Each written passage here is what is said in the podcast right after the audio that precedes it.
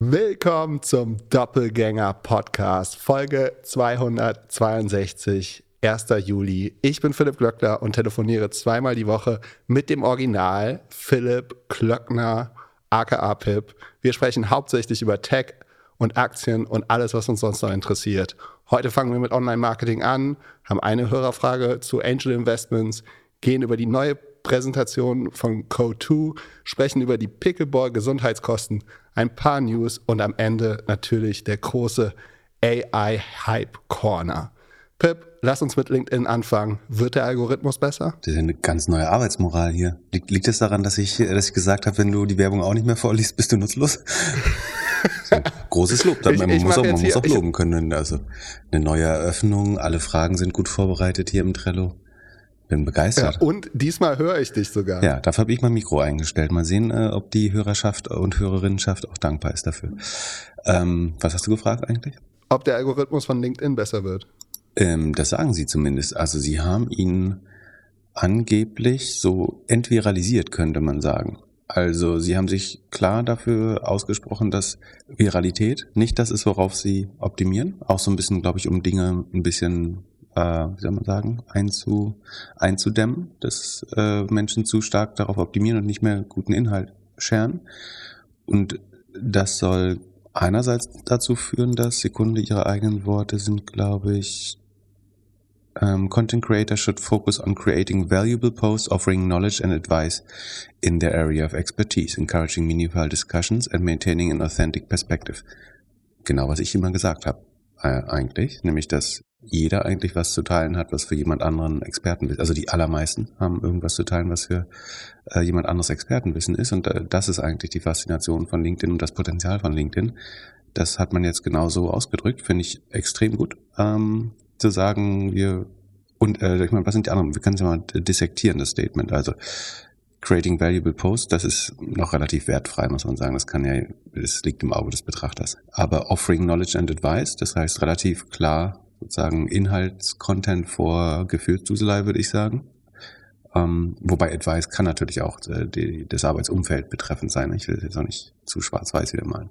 In their area of expertise, also sei für ein Thema bekannt und für, für dein Thema und äh, äußere dich vielleicht auch nicht zu, zu allen Themen. Ähm, es sei denn, es sind irgendwie zivile Themen, die auch jeden was angehen, würde ich hinzufügen. Encouraging meaningful discussions. Ich glaube, das hätten Sie auch vorher schon gesagt. Ne? Also das, was im LinkedIn-Algorithmus definitiv der stärkste Trigger ist, sind nicht Likes oder Reshares, sondern die Anzahl von Kommentaren, die eventuell sogar nicht aus einer deiner eigenen Bubble kommen. Also das Beste, was dir passieren kann, ist, dass jemand, der dich, der bisher noch nicht in deiner Bubble ist, kommentiert und jemand anderes, der noch nicht in deiner Bubble ist, äh, darauf kommentiert. Und dass du dich da einmischt, ist fast sekundär. Auch das führt vielleicht äh, zu mehr Engagement, aber das Beste ist eigentlich, die Leute aus deiner eigenen Bubble und außerhalb deiner Bubble zu engagen, also zu ähm, aktivieren mit deinem Post. Und das wiederum führt dann dazu, dass mehr Leute nämlich aus deren Bubble deinen Post sehen. Das ist eigentlich das Geheimnis, in Anführungsstrichen, hinter dem LinkedIn-Algorithmus, so, soweit man das nachvollziehen kann. Man fragt sich manchmal, warum Leute, die eigentlich professionell damit umgehen sollten, Handlungen incentivieren, die gar nicht dazu passen. Aber wie auch immer, also äh, Meaningful Discussions, äh, das ist auch der Grund, warum ihr manchmal so Netzwerke seht, die dann sehr schnell sich immer gegenseitig gratulieren und sagen, was ich mal Link im Bukake nenne, äh, um genau das zu zu emulieren oder äh, zu, künstlich zu produzieren. Uh, and maintaining an authentic perspective, whatever that is. Ähm, äh, Authentizität, ich, ich finde es wichtig. Andererseits, wenn man fair ist, dieses sei einfach du selbst ist eben nur guter, also ist äh, nett gemeinter Hinweis, aber vielleicht auch nur für ein, zwei Prozent der Leute äh, eine, wirklich gute Idee, sie, sie selbst zu sein, äh, muss man ehrlich eingestehen. Beziehungsweise würde ich sagen, da gibt es zwei Sachen. Ich würde mich auch immer für Authentizität aussprechen, aber die Wahrheit ist, es gibt einfach Menschen, die sind noch nicht so spannend, wenn sie, wenn sie, wenn sie einfach authentisch sind. Ich weiß nicht, wo ich hingehöre, muss man. Also es soll jetzt nicht heißen, dass ich zwangsläufig in der ersten Klasse bin. Viral strategy aiming at gaining maps, maximum likes or follows will be less effective in the updated LinkedIn environment. Wie sie das jetzt äh, technisch umgesetzt haben, äh, weiß man noch nicht, aber ich finde es auf jeden Fall ein Schritt in die richtige Richtung. Allein, allein das rauszugeben, äh, wirkt schon, glaube ich, als äh, Guideline. Ich glaube, LinkedIn hat ein hohes Interesse daran, dass es nicht wird wie Facebook äh, oder andere Netzwerke. Also es muss ihr Interesse sein, dass äh, vernünftiger Diskurs, dass fachlicher Diskurs stattfindet und nicht Viralität, äh, Tränendrüsenpolarisierung, äh, die Überhand gewinnt. Ähm, man sieht das hier und da und natürlich sollen auch Debatten auf LinkedIn ausgetragen werden, warum nicht, aber ähm, ich glaube, LinkedIn hat ein hohes Interesse daran, das Diskussionsniveau sachlich, fachlich, authentisch äh, zu halten. Und von daher begrüße ich das ja, wenn, wenn das in der Umsetzung dann auch so funktioniert. Aber ich bin eigentlich einigermaßen zufrieden mit meinem LinkedIn-Algorithmus. Ich kriege nicht zwangsläufig, es ist schon so, wenn man Leuten folgt, ähm, deren Meinung man nicht ist, dann findet man immer, also ich habe zum Beispiel einen Fehler gemacht äh, und Ulf Posch hat gefolgt. Ähm, was heißt, ist kein Fehler annehmen. Dadurch sehe ich jetzt kurzzeitig mal wirklich sehr viel Content von denen und das, ich will nicht sagen, verdirbt dann die Laune, aber dann sieht man eventuell ein bisschen zu viel kurzzeitig auch von, von dem Content. Aber prinzipiell will man ja die, so ein diverses Spektrum an Meinungen sehen und von daher äh, finde ich, macht LinkedIn, also ich habe nicht das, bei, bei Facebook habe ich das Gefühl gehabt, wenn ich das mache, wird das stark überproportional ausgespielt. Das Gefühl, das Gefühl habe ich hier, wenn überhaupt nur kurzfristig. Ich folge auf LinkedIn ja sehr wenig Leuten, unter anderem dir und kriege dann deine Kommentare vorgelesen. Also ich sehe diese, diese komischen äh, Weiterleitungen oder äh, Statements dann, weil du sie unten kommentierst. Das reicht mir schon als kleiner Eintauch in dieser in diese Bubble. Das ist dein Qualitätsfilter quasi. Wer, genau, du bist mein wer das noch nicht macht, kann Alles andere interessiert mich Wer das noch nicht macht, kann natürlich gern folgen, um das gleiche Privileg zu genießen. Ja, aber ich, ich würde schon Leuten raten, äh, vielen Leuten auf LinkedIn zu folgen. Ähm, es gibt echt guten Content auf LinkedIn, finde ich. Oder auch einfach, mein, also man möchte auch die Konkurrenz verstehen oder andere Marktakteure. Ich glaube, das nicht zu machen, da ver verpasst man was. Könnte man die Zeit nicht besser nutzen, als auf LinkedIn abzuhängen? Also du kannst irgendein sehr gutes Industriemedium lesen oder eine Wirtschaftszeitschrift. Äh, du kannst ein sehr gut kuratiertes Twitter-Feed haben. Ob das so viel besser ist noch, weiß, bin ich mir nicht sicher, ehrlich gesagt. Ähm, wenn du dich einigermaßen unter Kontrolle hast und es einfach zweimal am Tag aufmachst, vielleicht äh, morgens und mittags oder so, glaube ich, ist es ein effizientes Medium, um auf dem Laufenden zu bleiben. Aber Disclaimer, ich bin Microsoft-Aktionär und ich, ich nehme sehr viel mit aus dem äh, Netzwerk und äh, ich, also ich habe sozusagen als Lesender, Mitlesender äh, viel davon, habe ich das Gefühl, aber natürlich auch als äh, Content-Produzent. Also ich habe irgendwie, ich glaube, 43.000 oder so äh, Follower und ist natürlich auch äh, als Reichweitenmedium interessant. Ja, aber mit Social Network und Algorithmus hat man doch immer das Gefühl, dass sie eigentlich nur wollen, dass die Leute so viel wie möglich Zeit dort verbringen und dann irgendwelche Werbung klicken oder sehen. Korrekt. Und ich glaube aber für ein Business-Netzwerk gibt es einen guten Grund einfach, also es gibt ja durchaus Leute, die, also wenn du faszinierenden Content zeigst oder sagen, wertvollen Content, dann muss der ja nicht polarisierend sein. Also Leute, die dort sind, sind im Schnitt besser gebildet und tatsächlich interessiert an äh, Informationen. Und ich glaube, würdest du zum Beispiel auf den Facebook-Algorithmus schauen, dann würde der vielleicht, Vermutung, Unterstellung, nicht für alle Bevölkerungsgruppen gleich. Also es wird ja mal alles AB getestet, aber es kann gut sein, dass der für besonders, für besondere Leute, sagen, in eine Richtung stark funktioniert und das andere, wie ich zum, also ich fand den Algorithmus ja nicht mehr mehr engaging, im Gegenteil, sondern er ist für mich so unerträglich geworden, dass ich die Plattform verlassen habe.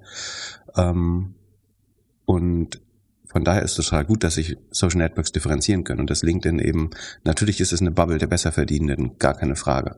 Und natürlich sind da andere Meinungen als auf Twitter. Ne? Twitter inzwischen sehr liberal rechts lehnt und das ist total okay. LinkedIn hat ein breites Spektrum, aber ist sicherlich auch tendenziell äh, sagen, besser verdient links äh, lehnt oder grün lehnt. Äh, Facebook weiß ich nicht. Ich vermute ähm, bisschen Bodensatz, bisschen rechts, bisschen links, bisschen äh, Generationen und Lagerkampf und äh, alles in einem. Aber wie gesagt, ich kann das nur vermuten. Achso, nee, aber ähm, es ist doch eine gute Gegenstrategie zu sagen, wir wir versuchen halt Engagement zu schaffen, indem wir jedes Piece, Piece of Content, was du entdeckst, äh, dich nicht triggert auf einer emotionalen Ebene, sondern dass du dabei was lernst und deswegen weiter scrollst, weil du das Gefühl hast, du machst dir was Sinnvolles und es ist nicht wie Zeit töten auf TikTok oder Instagram, sondern mit idealerweise mit jedem neuen Post, den du siehst, lernst du was dazu. Ähm, ich fände das eine super spannende Value Proposition und das, wofür ich vielleicht auch noch eher zahlen würde, äh, um dann die, ich finde die Werbung immer noch überwiegend unpassend, äh, ehrlich gesagt, auf äh, LinkedIn. Ähm, obwohl ich trotzdem weiß, dass sie auch für, für viele äh, Ventures funktioniert. Aber ja, ich finde es gut, dass jemand mal versucht, es anders äh, zu machen.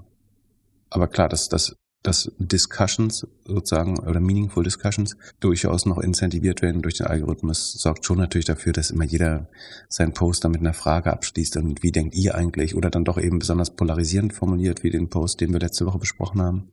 Aber tendenziell, ähm, so es gibt auch gen genug Gründe, ähm, also auch auf LinkedIn gibt es Probleme mit mit Hass, Frauenfeindlichkeit äh, und, und was weiß ich. Ähm, aber tendenziell sehe ich es als das zivilere Netzwerk. Und ich weiß, dass andere, ich weiß gar nicht, ob es Minderheiten sind, aber ich weiß, dass andere Leute das auch anders wahrnehmen teilweise. Äh, und äh, ich glaube nicht schlechter, aber genauso schlecht wie andere Netzwerke sehen. Aber ich, ich merke qualitativ einen Riesenunterschied zu Twitter und zu Facebook.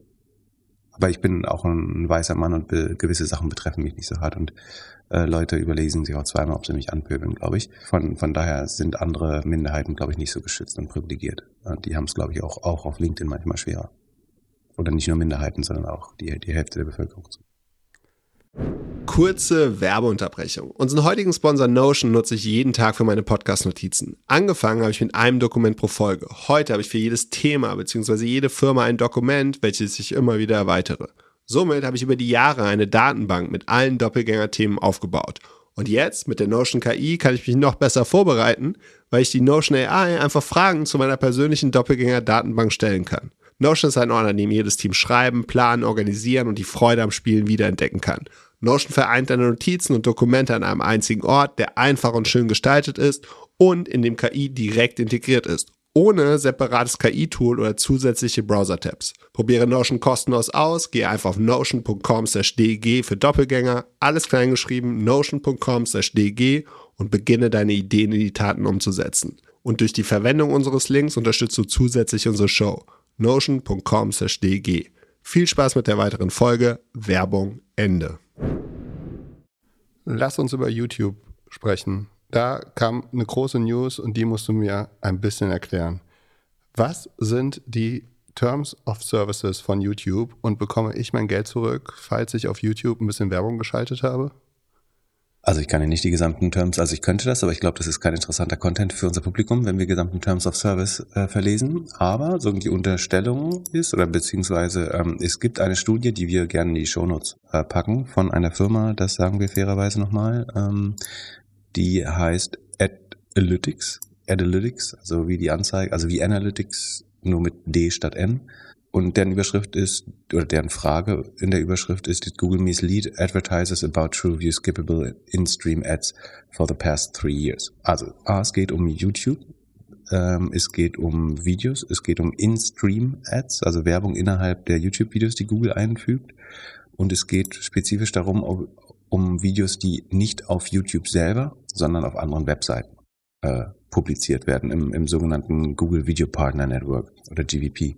Was diese Studie herausgefunden hat, ist, dass ähm, also TrueView ist einfach ein, ich würde sagen, ein Industriestandard, den Google geschaffen hat, glaube ich. Glaube, Googles eigene Definition, die sagt, wir, du musst nur bezahlen, wenn jemand mindestens so und so viele Sekunden. Also wenn wir glauben, der Spot wurde wirklich konsumiert äh, zu, zu einem gewissen Teil, nur dann stellen wir das in Rechnung. Das ist der TrueView-Standard. Der soll eben dazu führen, dass wenn jemand was direkt skippt oder sofort wieder ausmacht, weil es ein Autoplay war oder so, dass das nicht bezahlt werden muss. Ähm, also nur wenn es eine wirkliche Werbewirkung gab oder zumindest die Chance dazu besteht, muss der Advertiser zahlen bei TrueView.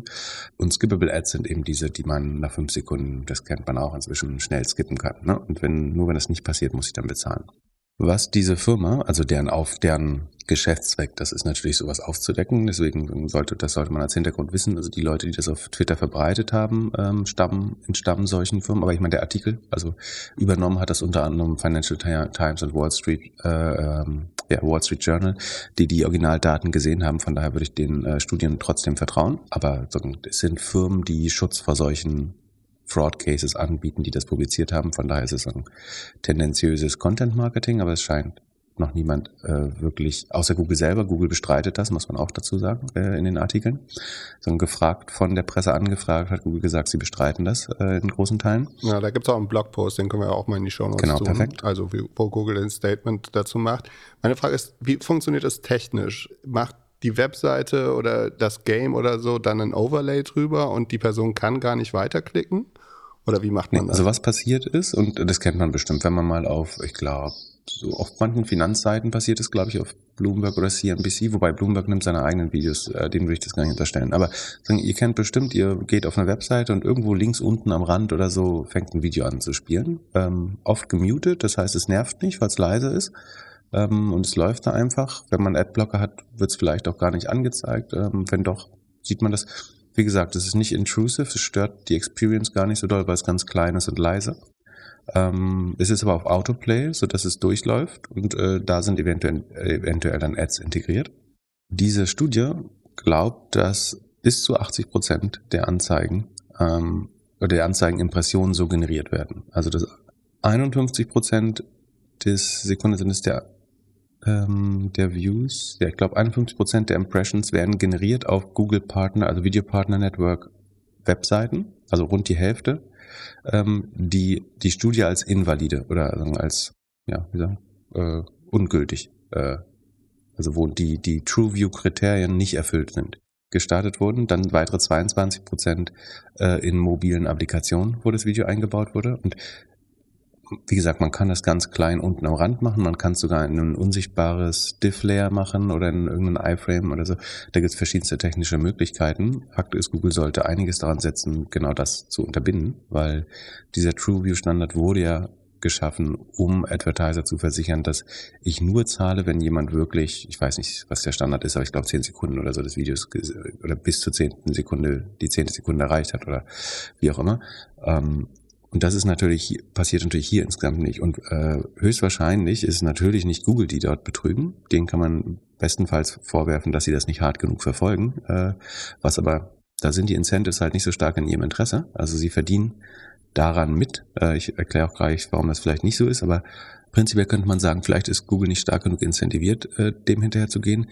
Die Menschen, die das veranstalten, sind höchstwahrscheinlich die YouTube-Publisher die mit einem anderen Web-Publisher oder Mobile-Publisher einen Deal machen und sagen, wenn du 10.000 Mal oder sagen 1.000 Mal mein Video spielst, ähm, dann mache ich damit wahrscheinlich 2.000 bis 3.000 Ad-Impressions und dafür gebe ich dir einen TKP von, I don't know, 50 Cent oder sowas. Dafür, dass du es im Hintergrund spielst oder 1,50 Euro. Ähm, also gibt es dann einen Side-Deal im Hintergrund neben dem YouTube-Deal? Naja, der YouTube-Publisher bekommt ja irgendwie seinen Share an den YouTube-Werberlösen. Und davon gibt er höchst, also vermute ich höchstwahrscheinlich einen weiteren Share an jemand an, der diese Impressionen für ihn generiert. Also es kann einfach eine traffic-starke Seite, zum Beispiel ein Internetforum sein oder irgendeine schlecht monetarisierende, aber traffic-starke Seite.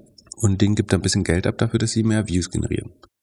Das Spannende ist, äh, überleg mal, du könntest ja das gleiche mit, also es gibt ja auch einen Spotify Webplayer. Ich glaube, den kann man nicht auf Autoplay stellen. Das ist der kann man das? Ich glaube nicht. So, dann, ansonsten könnte man sehr schön natürlich auch, ich will nicht sagen, dass Podcaster ihre Zahlen manipulieren, aber ähm, das wäre natürlich auch eine Möglichkeit, andere Views, Listening Times und so weiter zu manipulieren. Aber einfach gesagt, entweder in einem sehr kleinen, fast unsichtbaren oder unsichtbaren Bereich werden Videos abgespielt, inklusive Werbung. Die, die das Incentive haben, sind hauptsächlich die Publisher dieser Videos. Die, die Geschädigten sind hauptsächlich die Advertiser. Für den Nutzer ist es der, oder Nutzerin ist in der Regel unsichtbar bis egal. Ähm, Google könnte man jetzt sagen, profitiert natürlich auch, weil die fast die Hälfte, glaube ich, bei YouTube der Einnahmen bekommen. Andererseits, schlaue Advertiser würden ja sowieso die Kampagnen äh, Performance messen und sagen, hat sich jetzt dadurch äh, wirklich mein, haben sich meine Sales verändert, deswegen ist fast egal, äh, ob du irgendwie jetzt blinden Traffic hinzugekauft hast. Aber es gibt natürlich gerade auf YouTube auch viele Advertiser, die eventuell Reichweitenziele haben, also die gar nicht auf Conversion äh, primär optimieren, sondern sagen, ich will eine gewisse Zielgruppe erreichen oder so. Und diese Zahlen, also die Reach-Zahlen, können natürlich perfekt damit manipuliert werden. Und dann würde Google willentlich oder unwillentlich eben doch davon profitieren. Und dann müsste man sagen, ähm, Google hätte ihr härter dagegen vorgehen äh, sollen. Ähm, das ist halt ein Katz-und-Maus-Rennen wie Antivirus oder was weiß ich. Ich muss halt, die äh, Google crawlt das Web ja sowieso. Das heißt, man, man könnte zum Beispiel sagen, es gibt eine Whitelist von Seiten, auf die die Video, auf denen die Videos auf, eingebaut werden dürfen, ähm, so, oder eine Ads, Ads.txt, äh, die benutzt, die übereinstimmen muss mit der mit der Pub Content Publisher ID oder du könntest einfach die typischen Embedding-Methoden, das Netz scannen nach den typischen Embedding-Methoden und schauen, ist der Frame wirklich sichtbar. Ich glaube, da gibt es technische Lösungen. Das ist aufwendig, so da braucht man ein Team für oder ein paar Teams. Aber wenn man wirklich TrueView ähm, durchsetzen will, dann äh, sollte man das probieren. Und ähm, die Frage ist, die du gestellt hast, ist jetzt, hätten dann Werbetreibende nicht das Recht, ihre Werbegelder zurück zu beanspruchen? Ich, ich könnte mir vorstellen, dass es eine Musterfeststellungsklage oder wie heißt das auf Englisch noch gleich? Ähm, das ist ja auch nicht genau das gleiche äh, rechtlich. Ähm, es fällt mir noch ein im Laufe der Sendung. Aber äh, sag mir mal, wo die, wo die Google Response steht. Das, den, den Blogpost habe ich noch gar nicht gelesen. War der bei der FT verlinkt auch? Oder? Genau, der ist bei der FT verlinkt. Genau, dann packen wir vielleicht den, äh, den Financial Times Artikel auch noch dazu oder einfach die Antwort. Okay, Advertiser, okay, Google, also ich lese jetzt mal nur das Gefettete, ich habe es noch nicht komplett gelesen. Äh, die Überschriften des GVP, also das Google Video Partner Network, is an effective complement to YouTube Ad Campaigns. Ähm, sie werfen dem Report vor, dass es falsch wäre, dass die meisten äh, Kampagnen äh, auf dem GVP und nicht auf YouTube laufen. Das stimmt einfach nicht. Die meisten äh, Video-Ads laufen äh, auf YouTube, sagen sie. Ich würde mich auch wundern, wenn das Partnernetzwerk größer ist als YouTube, ehrlich gesagt. Ähm, das äh, glaube ich tatsächlich nicht. Advertisers are in control. Also natürlich kannst du als Advertiser gewisse Webseiten oder auch Themen äh, und, und Applikationen blocken. Meiner Meinung nach befreit Google das nicht von der Pflicht, äh, Fraud zu verhindern. Mehr als 90 Prozent ist viewable, sagen sie. Das glaube ich auch, dass insgesamt 80 Prozent des äh, also das 80 Prozent repräsentativ ist für alle Advertiser, glaube ich äh, tatsächlich auch nicht. Von daher, ich glaube von beiden Sachen. Also ich glaube, es ist ein und 90 Prozent ist also wenn du sagst Ad Inventory across the Google Video Partner Network is more than 90% viewable. Die Gegenseite davon ist, jedes zehnte Ad wird nicht gesehen und trotzdem bezahlt. So, ähm, das ist nicht gut genug, Google. Sorry, 90% kann nicht das Ziel sein. Äh, wie gesagt, es ist nur mehr Aufwand ähm, und so weiter. Wir packen sowohl den Google Post als auch die Studie an, dann kann sich jeder selber die, ähm, die Meinung bilden. Ähm, ich glaube, Leute, die sich mit Display Advertising beschäftigen, für die wird das wenig überraschend sein. Ähm, es hat jetzt aber ein bisschen äh, Wirbel aufge, aufgewirbelt. Ähm, Class Action Suit heißt es. Siehst du? Ist mir eingefallen. Ja. Äh, ähm, Sollten Aktionäre äh, denn Sorgen haben? Also ich meine, im schlimmsten Fall ist es ja jetzt so, dass Google das oder YouTube das Geld schon ausgezahlt hat und das Geld jetzt nochmal äh, auszahlen muss. Genau, Google müsste es zurückführen. Ähm, also falls es richtig wäre, dass das äh, betrügerisch erlangt worden ist, das Geld, ähm, dann wäre dafür zunächst Google haftbar, würde ich sagen. Also müsste das zurückzahlen an die Advertiser, ähm, wenn die ihre Ansprüche in einem Class Action Suit durchsetzen äh, könnten. Also das ist so ein Verfahren, wo man beitreten kann und seine Rechte sichern, ähm, um das effizient zu halten und nicht jeder einzeln klagen muss, wenn das so richtig ist. Ne? Dann, wie gesagt, ist die Frage, betrifft das jetzt eher 80 Prozent oder, also es geht nicht um 80 Prozent des YouTube-Budgets, es geht um 80 Prozent des GVP. Budgets, ne? Also die, die Behauptung ist nicht, dass 80 Prozent der Ads Fraud sind, sondern dass von den Ads, die in dem, nicht auf YouTube, sondern im Partnernetzwerk laufen, dass von denen 80 Prozent eventuell nicht echte True-Views sind, behauptet die Studie. Google sagt, wie gesagt, 90 Prozent wären äh, korrekt ausgespielt. Aber so oder so 10 Prozent sind eine Menge. Und die Frage ist, ob YouTube rück, rückwirkend dann auch die Advertiser, äh, Entschuldigung, die Publisher belangen kann. Also die, oder die, eigentlich sind es ja die Creators, obwohl das ist ja schwer. Du kannst ja dem Creator nicht nachweisen, dass er mit einem Publisher kooperiert hat, um das Video auszuspielen. Das ist, du, also der, der Beweis, dass du sagen kannst, der YouTube-Creator AB hat sein Video, also hat einen, einen Vertrag getroffen mit einem Publisher, der ihm die Views verkauft hat, die extra Views, die künstlich erzeugten.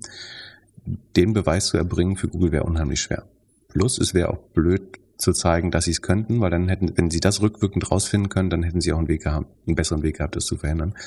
Ähm, deswegen gehe ich davon aus, dass Google auf den Kosten sitzen bleibt, sofern das, wie gesagt, die, das Ausmaß, das werden alles Gerichte bestimmen und ob das überhaupt durchsetzbar ist. Aber dann würde ich sagen, also es ist auf jeden Fall ein Problem fürs YouTube-Wachstum, glaube ich. Ne? Tendenziell wird das so ein bisschen die Entscheidung von CMOs äh, beeinflussen, bestimmt nicht stark, aber am Ende die, die bisher schon richtig gemessen haben, für die ist einfach vollkommen egal. Also die, die wirklich auf harte Conversion-Ziele oder ähm, Ziele bei Markenbekanntheit oder so gesetzt haben, für die ist das vollkommen irrelevant, ob die Views angezeigt werden oder nicht, sondern die messen das Ergebnis und budgetieren dagegen Für die, die auf Reichweite optimiert haben, ähm, die müssen sich jetzt überlegen, ob das der richtige Kanal für sie ist, äh, würde ich sagen.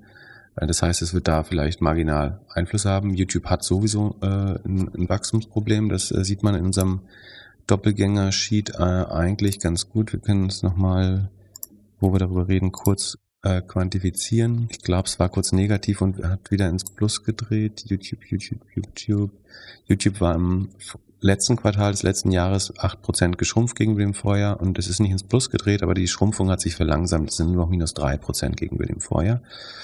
Ähm, das heißt, ähm, es steht jetzt um YouTube sowieso nicht äh, besonders gut. Ähm, ja, das wird jetzt sicher nicht helfen. Äh, die, diese Story muss man sehen, wie, wie Google da die Wogen glätten kann. Ähm, dass sie jetzt mehr Umsatz mit dem Format machen äh, im Partnernetzwerk halte ich für unwahrscheinlich, weil jetzt kurzfristig natürlich erstmal der Verfolgungsdruck steigt und jeder, der jetzt in Zukunft so eine kleine Videoanzeige irgendwo sieht, wird es erstmal reporten und sagen, hey, hey, hey, hey, hey, wenn ich da meine, achso, und das macht die Studie übrigens ganz gut, und ne? die zeigt da ganz klar Beispiele von Banken und äh, anderen Firmen, die, also sie, sie dokumentiert ganz gut, wie das typischerweise aussieht und da werden jetzt natürlich mehr Leute drüber stolpern und dementsprechend muss Google dem jetzt einfach mehr hinterhergehen, weil jetzt einfach mehr Leute verstanden haben, dass sich da eventuell um die äh, künstliche Erzeugung von Ad, Ad Impressions äh, handelt. Das wäre so meine Vermutung. Wie gesagt, ich sehe es aber nicht ganz so drastisch, wie es jetzt in der, in der Studie, die sicherlich tendenziös ist, äh, gezeigt wurde. Und trotzdem ist es ein Problem. Wie gesagt, zehn Prozent, jede zehnte Anzeige nicht richtig ausgeliefert, kann nicht ein ernsthafter Standard sein für Google. Man muss fairerweise schon sagen, dass alle Display-Netzwerke und Produkte, die ich kenne, solche Probleme haben. Und TrueView hat, also Google hat natürlich TrueView eingeführt, um ein Problem zu adressieren und es schon etwas besser zu machen. Also es ist nicht so, dass das ein exklusives Google-Problem wäre, sondern dieses Problem gibt es in äh, mehreren äh, oder in, in fast jeder Display Solution, äh, Advertising Solution, äh, die ich kenne. Ne? Äh, das muss man fairerweise schon auch sagen, dass das ein industriespezifisches Problem ist und äh, Google hat das hier nicht perfekt gehandelt und andere machen es aber auch nicht viel besser, würde ich denken. Wir haben eine höhere Frage bekommen zu Angel Investments. Und zwar, wie schafft ihr es, Investmentmöglichkeiten beispielsweise Startups als Angel kritisch zu hinterfragen und nicht der Once-in-a-Lifetime-Opportunity-Darstellung der Pitch-Decks zu verfallen. Pitch-Decks sind ja letztlich Verkaufsbroschüren. Gleichzeitig heißt es, dass man bei Angel Investments die Nadel im Heuhaufen suchen soll.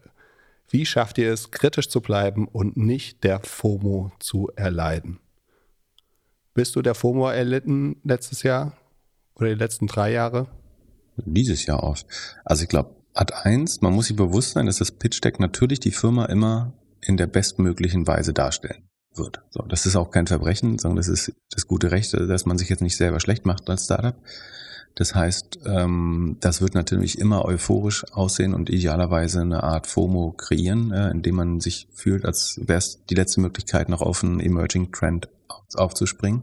Das muss man einfach sehen. Und ich glaube, also ich schaue sowieso immer sehr skeptisch auf alle Sachen, ähm, aber man sollte natürlich das auch, also ohne den Leuten unnötig zu misstrauen oder aktiv Misstrauen zu sehen oder jetzt auch unmöglich freche Fragen zu stellen, sollte man eben skeptisch und kritisch äh, da drauf schauen. Und das sagen, die Gründer und Gründerinnen sind gewohnt, dass ihnen die schweren Fragen gestellt werden. Äh, das ist so ein Sinn des Prozesses, dass man letzte Fragen abklärt oder erstmal überlegt, äh, ob die Annahmen richtig sind, dass man verschiedene Positionen austauscht, äh, was die einzelnen Folien angeht.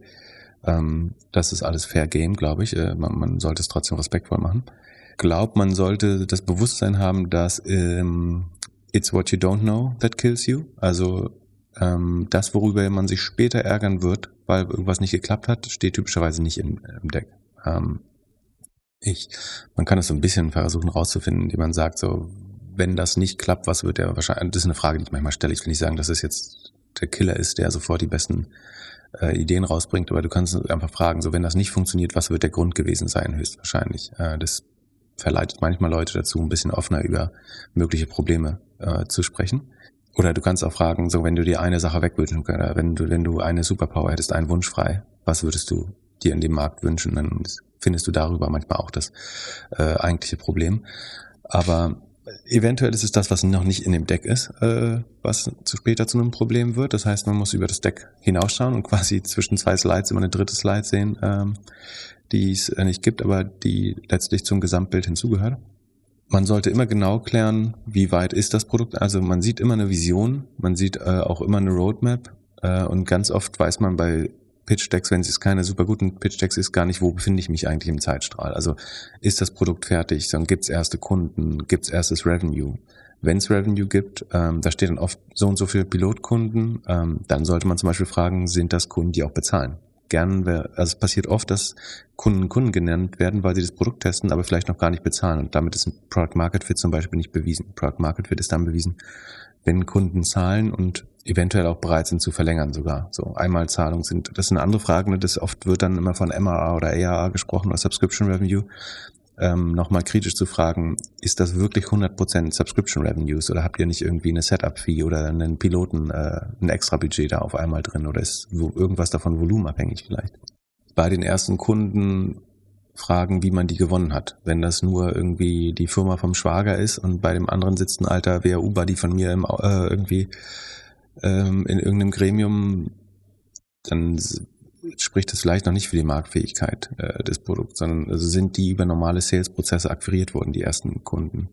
Ähm, wie wird man die nächsten 10 oder 100 Kunden akquirieren? Was ist der Go-to-Market? Äh, das zu verstehen, äh, ist, glaube ich, wichtig, auch um zu sehen, ob die Einschätzungen realistisch äh,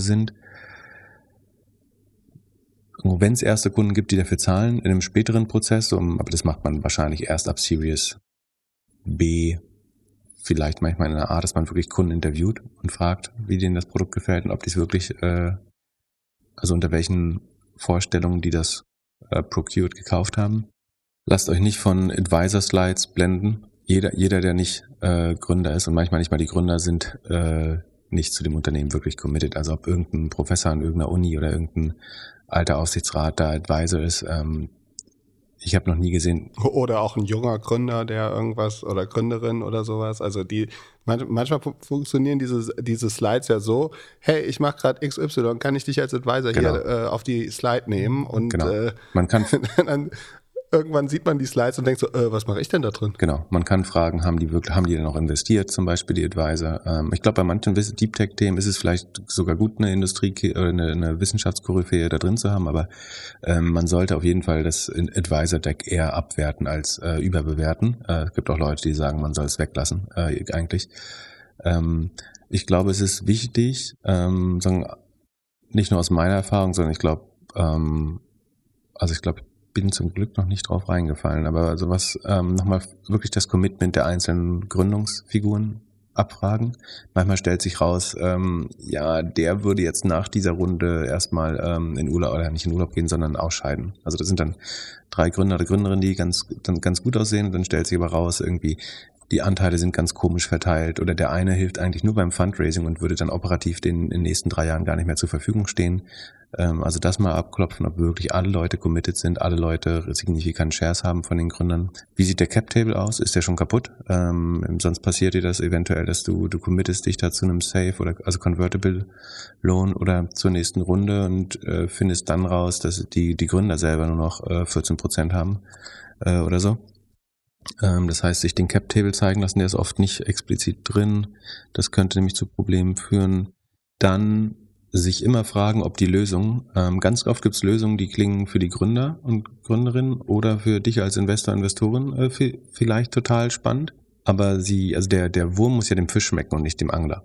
Und äh, ich sehe das oft so bei B2B-Lösungen oder bei Lösungen für ältere Menschen zum Beispiel. Da findet man, sieht man super schöne Produkte, aber ich bin 100% sicher, dass kein älterer Mensch Bock hat, das zu nutzen. So, das hält mich davon ab, obwohl ich das Thema total wichtig finde, sozusagen, wie wir mit der älteren, älteren Generation Digitalisierung umgehen. Ähm, da gibt's ganz oft coole Produkte, aber ich glaube, das ist nicht, was unsere Großeltern nutzen wollen werden. Äh, und die Frage ist, ob die Hypothese, dass die überhaupt digitalisierbar sind, äh, stimmt, muss man äh, hinterfragen. Also ist das wirklich das Produkt aus ist das nur eine Draufsicht eines Gründes, Gründers oder eines Gründerin, der sagt, das könnte so viel effizienter sein, wenn wir das hier so machen? Ähm, oder gibt es auch in der Industrie dafür überhaupt Bereitschaft? So, es gibt bestimmt B2B-Lösungen, die total effizient klingen, Aber dann findest du raus, wenn du es wirklich mal versuchst zu verkaufen, dass es eigentlich total verkrustete Prozesse sind und niemand an den Interesse, weil alle irgendwie daran mitverdienen und ähm, das sowieso alles so ein bisschen non-compliant ist, also, also wo es eventuell so Kickback-Probleme gibt oder so, dass gar keiner Interesse hat, diese Industrie zu digitalisieren oder zu, zu disruptieren. Ähm, und das ist dass du gar nicht weißt, wo du rein verkaufen sollst, weil jeder hat ein Interesse daran, dass einfach alles so schlecht weiterläuft wie bisher. Also gibt's und da bietet sich an, wirklich jemand aus dem Markt zu fragen. Also brauchst du eigentlich irgend, immer irgendeinen Experten oder einen äh, entfernten Buddy oder eine alte Studienfreundin oder was weiß ich, die zufällig in der Industrie arbeitet, da mal zu fragen, würdest du das denn gerne morgen einsetzen? Äh, die irgendwie Procurement Solution für die Baubranche äh, oder ist das eigentlich total Quatsch, weil alle mit Subunternehmern arbeiten und was weiß ich so. Ähm, ich glaube, also ob das wirklich für die Industrie auch spannend ist und funktionieren kann, äh, das muss man hinterfragen. Dann ist ja Market Size immer ein Riesenthema. Äh, also wie groß ist der Zielmarkt eigentlich? Da würde ich sagen, trust your instincts. Ähm, also das, den Berechnungen zu folgen, ist, ist vielleicht auch so ein Mental Exercise für die, für die Gründer, dass man schauen will, ob die das einschätzen können. Aber letztlich ist der Markt am Ende, wenn du später mal rausschaust, war immer entweder viel zu klein oder viel zu groß. Also dass, dass diese Prognose ein, eintrifft, darauf zu setzen. Ich glaube, eigentlich hat man intuitiv ein ganz gutes Gefühl dafür, ob ein Markt groß ist oder nicht. Plus, du hättest Uber oder Airbnb niemals fanden dürfen, wenn du nach der Marktgröße für äh, Blacktown Cars oder für bei Freunden in anderen Städten übernachten äh, bewertet hättest. Und heute sind es so Konzerne, die weit über ihre Ursprungsmärkte hinausgegangen sind. Von daher würde ich es weder zu eng sehen noch zu optimistisch. Ähm, aber das ist schon ein, einer der Gründe, warum, also es gibt Dinge, die fühlen sich so eng an und der Markt, wie gesagt, nicht so groß, dass es dann schwer ist, sich vorzustellen, dass er wirklich groß werden kann. Ähm, das ist schon ein Grund, warum man auch absagen kann, aber ich finde es Quatsch, da Boiling the Ocean zu machen oder fast eine Unternehmensberatung äh, zu beauftragen um die Marktgröße. Äh, zumindest, in, wir reden hier bei Angel, das muss man auch nochmal sagen. In den späteren Runden, äh, da lässt man sich das alles nochmal genau berechnen in der Regel äh, als Late Stage Investor ähm, oder hat ein eigenes Team. Ja, oder denkt, dass irgendeiner von den großen VCs äh, die DD sinnvoll gemacht hat. Genau, entweder das, dann du, du hoffst einfach, der andere hat's gemacht und du bist nicht der Lead-Investor, ähm, oder Greater Fool Theory, du hoffst einfach, dass nach dir jemand genauso schlecht, äh, in der nächsten Runde genauso schlecht äh, rechnet und trotzdem die Bewertung der Firma äh, steigt. Genau, also wie gesagt, als Angel schaut man auf gewisse Sachen jetzt noch nicht so zahlentechnisch rauf, würde ich behaupten. Ähm, später jemand, der andere Leute Geld verwaltet als Late-Stage-Investor, der muss Marktgröße schon vielleicht nochmal von einem eigenen Team oder in einer Beratung äh, anschauen lassen. Ähm, ich würde immer Zeit verwenden auf den Competitor Landscape oder Competitive Landscape. Also hat, hat das schon mal jemand gebaut? Haben das vielleicht schon sehr viele gebaut? Ist das jedes Mal gescheitert? Wenn ja, warum ist jetzt eine bessere Zeit, um das nochmal zu probieren? Es gibt durchaus Modelle, die wurden schon zehnmal probiert und jetzt ist aber die richtige Zeit, sie nochmal zu probieren, weil ähm, Generative AI die Landscape verändert hat oder so. Aber ähm, eine ehrliche Antwort darauf, wer sind die Konkurrenten? Und du, du, also es gibt immer so eine Slide, wo wo sagen, deine Lösung hat 14 gelbe Haken und die anderen haben alle 14 rote Kreuze oder immer einen gelben, einen grünen Haken und äh, 13 rote Kreuze, weil sie alle nicht die perfekte All-in-One äh, Schweizer Taschenmesser-Suite äh, sind. Ähm, das ist natürlich auch tendenziös, aber sich zumindest damit zu beschäftigen, was, was die Konkurrenten sind und was deren, wie die sich abgrenzen oder wie sich dieses Startup gegen die Konkurrenz abgrenzen wird. Also was können die besser? Was ist der unfaire Advantage? Was ist die Edge? Wo ist die Innovation? Wo ist das Metaverse? Ähm, da, das zu verstehen ist, glaube ich, wichtig, weil äh, in der Regel willst du nicht in nur ein MeToo oder ein, ja, ein Also-Ran investieren, der zwar eine Chance hat, einen Markt zu gewinnen, aber wo du in der Regel möchtest du, glaube ich, nicht in Execution investieren, also dass dieses Team das jetzt besser macht als andere. Ähm, dann musst du schon sehr überzeugt sein vom Team. Idealerweise möchtest du, dass im Modell oder in der Technologie ähm, ein unfairer Vorteil drin ist, würde ich sagen. Ich versuche, das habe ich gleich schon mehrmals erzählt, ich versuche mal drei Dinge zusätzlich abzuhaken. Das ist das Modell Daten aggregiert. Also der, der Grund ist, weil ich glaube, dass diese drei Dinge über lange Zeit Überrenditen generieren. Das ist einmal, dass, sie, dass das Unternehmen Daten generiert. Das können Transaktionsdaten, Userdaten, Marktdaten, was weiß ich sein, aber dass mehr und mehr Daten entstehen, wenn mehr und mehr Leute es nutzen dass man diese Daten mit Machine Learning, heute würde man AI sagen, damals, ich mache das seit zehn, also seit zehn Jahren ist das im Prinzip oder seit eigentlich seit 2009, sagen, dass die Daten mit Machine Learning verarbeitet werden äh, an irgendeiner Stelle, weil das zu Überproduktivität und äh, auch Überrendite führt in der Regel und dass es idealerweise Netzwerkeffekte gibt. Die müssen nicht so offensichtlich sein wie bei einem Marktplatz. Es gibt auch so implizitere Netzwerkeffekte, aber das sind eigentlich die drei Sachen, die ich versuche abzuhaken. Und wenn das zum Beispiel drin ist, dann ist es auch manchmal kein Venture Case. Und das ist tatsächlich die, ich glaube, die Aussage, mit der ich am öftesten, würde ich sagen, ähm, Decks zurückweise, äh, die und eine andere, dass ich das, wenn das nicht mit mehr Geld deutlich skalierbar wird oder wenn, wenn jemand irgendwie nur eine, eine bessere Agentur baut oder irgendwie ein E-Commerce oder ähm, Direct-to-Consumer-Venture oder so, dann sind es ganz oft keine Venture Capital Cases. Also sie sind nicht überskalierbar im Sinne von, dass ich mit mehr Geld überdurchschnittlich viel mehr Nutzer äh, generieren kann, dass sich Netzwerkeffekte ein, einstellen, dass sich Skaleneträge einstellen. Ähm, das passiert bei ganz vielen Modellen eigentlich nicht. Also zum Beispiel alle, die, fast alle, die du bei, äh, oder viele, die du bei Höhle der Löwen siehst, ne, die sind halt einfach irgendwelche Retail-Plays, so wie kriege ich das in die Regale im Obi und ähm, das ist halt eigentlich kein Venture Case. So, das ist fürs TV natürlich trotzdem spannendes Format und macht Spaß zuzugucken und äh, dann, da, da hilft TV-Leistung auch am meisten bei solchen Produkten, aber sind eigentlich keine echten VC. Äh, ich glaube, als Business Angel kann man sich trotzdem sich entscheiden, da reinzugehen, wenn man möchte. So, wenn man Genau, ein paar von den Dingern waren ja erfolgreich. So, wenn du so ja. ein Ding an so ein Fast so ein äh, Lebensmittelhändler äh, oder was auch immer verkaufst, das war super. Genau, das, das ich sage ja nicht, dass es nicht funktionieren kann. Und wie gesagt, man kann auch Business Angel auch sagen, ich investiere in non, Non-Venture Cases. Ich, ich, ich möchte halt ein Portfolio von Lebensmittelprodukten oder von irgendwie Plastikschrott oder sowas äh, bauen, fair enough. Sagen wir. Und für mich ist wichtig, dass es ein Venture Case sein kann, dann schließen sich viele Modelle aus. Oder ähm, dann sagt man dann, ich glaube, ich glaube, das kann man eigentlich auch gut Bootstrap machen und ich sehe jetzt nicht, wie, also was würdest du jetzt machen, wenn du doppelt so viel Geld hast? Und dann, wenn man dann nur ähm, irgendwie drei Entwickler heiert, um ein bisschen schneller das Produkt zu bauen, dann, und der Markt ist insgesamt aber nicht wirklich groß, dann ist es manchmal einfach kein, kein Venture Case. Und das ist eine der häufigsten Absagen, die ich mache. Und das andere ist, ähm, ich überlege halt schon, so ein, wir, wir machen das gar nicht oft oder fast gar nicht eigentlich, aber könnte ich die das jetzt im nächsten Podcast verkaufen, warum das cool ist? Oder meinen Eltern, Kindern, äh, Freunden, was weiß ich. Also ist das was, die eigentliche Frage dahinter natürlich ist das, glaube ich, dass die Welt es braucht. Ähm, und dann freue ich mich am Ende, wenn das funktioniert hat. Äh, es gibt ein schönes Beispiel, ja, müssen wir auch nicht nennen, aber manchmal gibt es so Consumer-Produkte irgendwie, sagen wir Lebens, Lebens, wie heißt das, Supplements, äh, Ergänzung, Lebensmittel, Ergänzungsmittel, naja, du weißt schon, was man so, diesen ganzen Pulver, damit man sich besser genau. fühlt. Äh, ich ich glaube daran halt selber nicht oder nur sehr begrenzt. Das schon auch nochmal ein Kriterium, was man sich fragen sollte. Also ist das, macht man das nur, weil man jetzt das erste Mal als Angel gefragt wurde, oder ist das auch wirklich was, wofür man brennt und äh, man muss natürlich nicht so viel Zeit investieren wie Gründer oder Gründerin, aber ich glaube, am Anfang ist die größte Gefahr, dass du sagen, der Eitelkeit unterliegst, dass du wirst das erste oder du wirst nur einmal im Jahr gefragt, ob du irgendwo Angel sein möchtest ähm, oder Angel-Investorin und dann sagst du halt nicht nein, weil du ja nicht weißt, ob nochmal jemand auf dich zukommt. Aber in, A, in der Regel passiert es, wenn es einmal passiert ist, passiert es in der Regel immer wieder.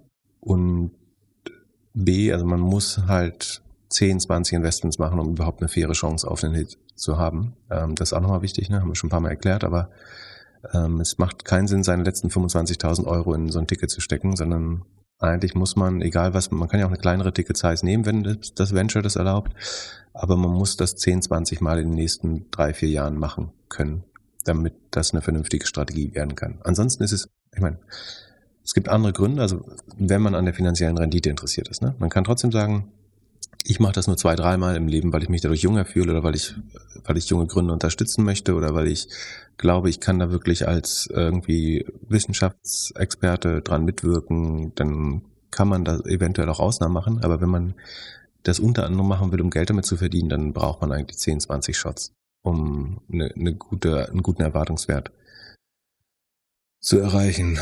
Ähm, ich überlege gerade, was ich noch für Fehler gemacht habe.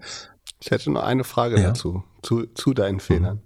Und zwar, wenn es nicht geklappt hat, und ein paar Sachen haben ja auch nicht geklappt, ohne die jetzt namentlich mhm. zu erwähnen, Klar. so, aber die hattest meisten. du dann, ja, genau, hattest du dann manchmal das Gefühl, ah, fuck, ich habe mich da einfach so reinlabern lassen?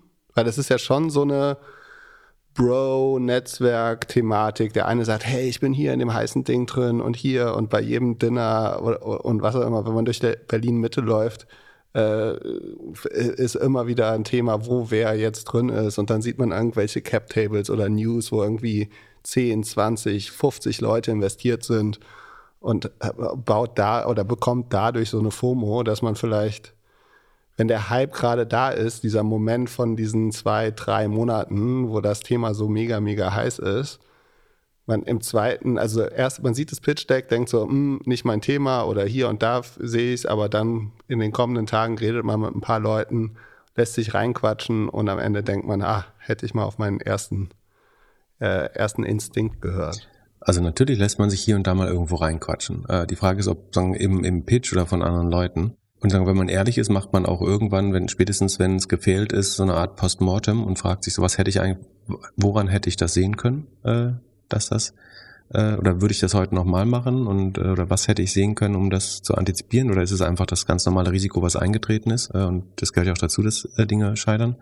Ich glaube trotz, äh, ich glaube prinzipiell würde ich sagen, dass die Deals, die sagen, über Dritte an mich rangetragen werden, sagen, sofern du dich nicht mit Vollidioten umgibst, ist das ja ein guter Filter. Also ich würde sagen, dass die Deals, die jetzt irgendwie Freunde, Bekannte, Kollegen an mich rantragen, definitiv keine schlechtere Qualität haben als die, die, die ansonsten sagen, mich auf anderen Wegen erreichen.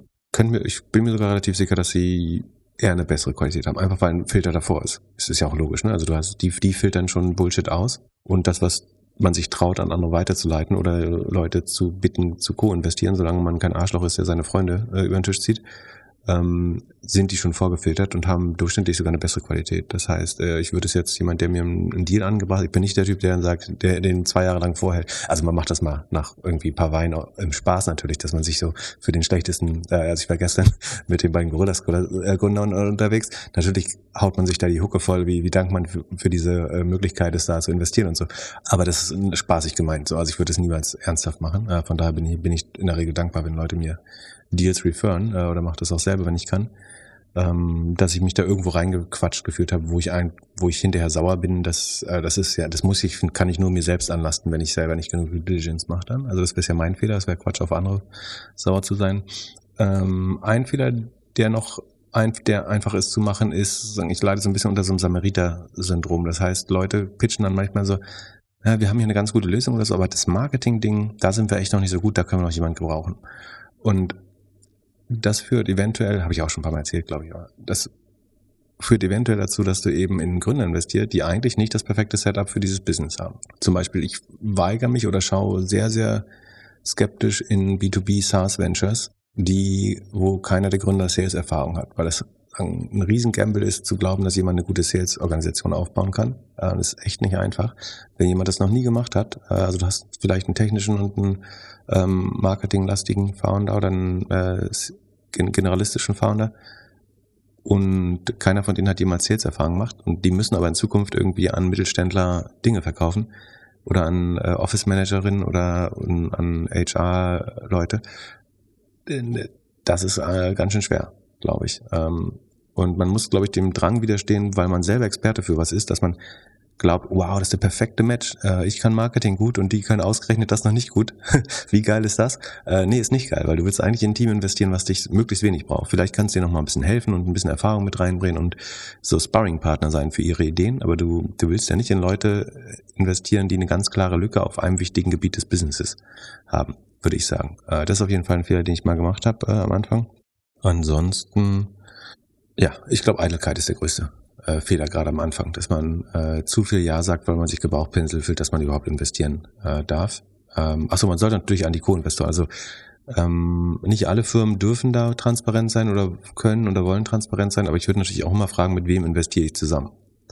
So, und wenn das äh, irgendwie der lokale Immobilienmakler, ein Zahnarzt, äh, ein alter Studienfreund und äh, irgendein Influencer ist, mh, hm, dann weißt du nicht. Und wenn du aber siehst, da sind jetzt eventuell Unicorn-Founder oder ähm, LPs äh, oder sogar GPs von einem Fund, die da schon mal früh reinlauschen wollen, äh, drin oder so. Dann ist das vielleicht äh, auch, also das Signaling ist halt schon eff effektiver Mechanismus. Der muss nicht immer richtig sein, aber er ist äh, jetzt nicht schlechter, als nicht drauf zu schauen, mit wem du da noch äh, im Boot bist. Und nicht, damit hast du ja angefangen, nicht in die FOMO-Trap äh, tappen. Also ganz oft gibt es ja so eine Slide, wir, wir raisen 300.000 und eigentlich sind wir aber schon bei, bei 320.000. Solange euch jemand ein Pitch-Deck schickt, ist er bereit, euer Geld zu nehmen. Also egal, ob da schon steht, wir sind hier schon bei 90 Prozent der Summe oder eigentlich ist die Runde schon voll, wir würden sie für dich, ich kann mal für dich kämpfen, dass wir die noch extenden. Wenn jemand euch ein Deck schickt, will er Geld von euch. So. Ähm, und äh, davon nicht zu sehr ähm, also vielleicht darf man es nicht zu sehr schleifen lassen hinterher oder so, aber ähm, man soll sich nicht äh, zeitlich drängen lassen oder so, sondern gerade dann äh, skeptisch immer draufschauen. Aber es muss man, man lernt das aus Fehlern. Und vielleicht mit so einem, fairerweise würde man vielleicht die, die Versender des Decks fragen, ob, ob, ob das okay ist, wenn ich es mit einem Freund durchspreche oder so. Ich mache das in der Regel, wenn ich es teile ähm, und dann das einfach mit jemand anders nochmal durchzusprechen, weil natürlich hat jeder Blindspots und natürlich verliebst du dich in Details, die du zu gut findest und ähm, der beste Mechanismus, dich nicht verarschen zu lassen oder dich nicht selber zu betrügen, ist eine andere kritische Stimme zu haben, die, also ich bin, glaube ich, ich bin super da drin, die, die Decks, die mir andere weiterleiten, äh, schlecht zu reden. Ähm, und ich wünsche mir das aber auch von anderen Leuten, dass Dinge, in die ich mich total verliebt habe, die mir sagen, ey, bist du noch ganz dicht, äh, das ist doch irgendwie dreimal gebaut schon und äh, irgendwie das Team ist doch Schrott und es gibt ein besseres Team, die es schon seit zwei Jahren machen. Ähm, das ist, glaube ich, noch ein, ein, guter Tipp, die Entscheidung nicht alleine treffen. So, vom Pitch Deck zur Präsentation von den Investoren, die unter anderem in Gorillas investiert haben. In den Show Notes ist eine Präsentation von Code2, den großen Investoren, die viele Sachen gemacht haben. Äh, wie gesagt, unter anderem Gorillas. Ich klicke drauf und du nimmst mich durch die Präsentation. Was müssen wir wissen? Genau, also Code, Code 2, wie du, wie schon sagst, ist ein, äh, ich glaube, ein Tiger Cup auch, also in, in, in, entspringt der äh, ehemaligen äh, Gruppe von Tiger, äh, Tiger Global Managern.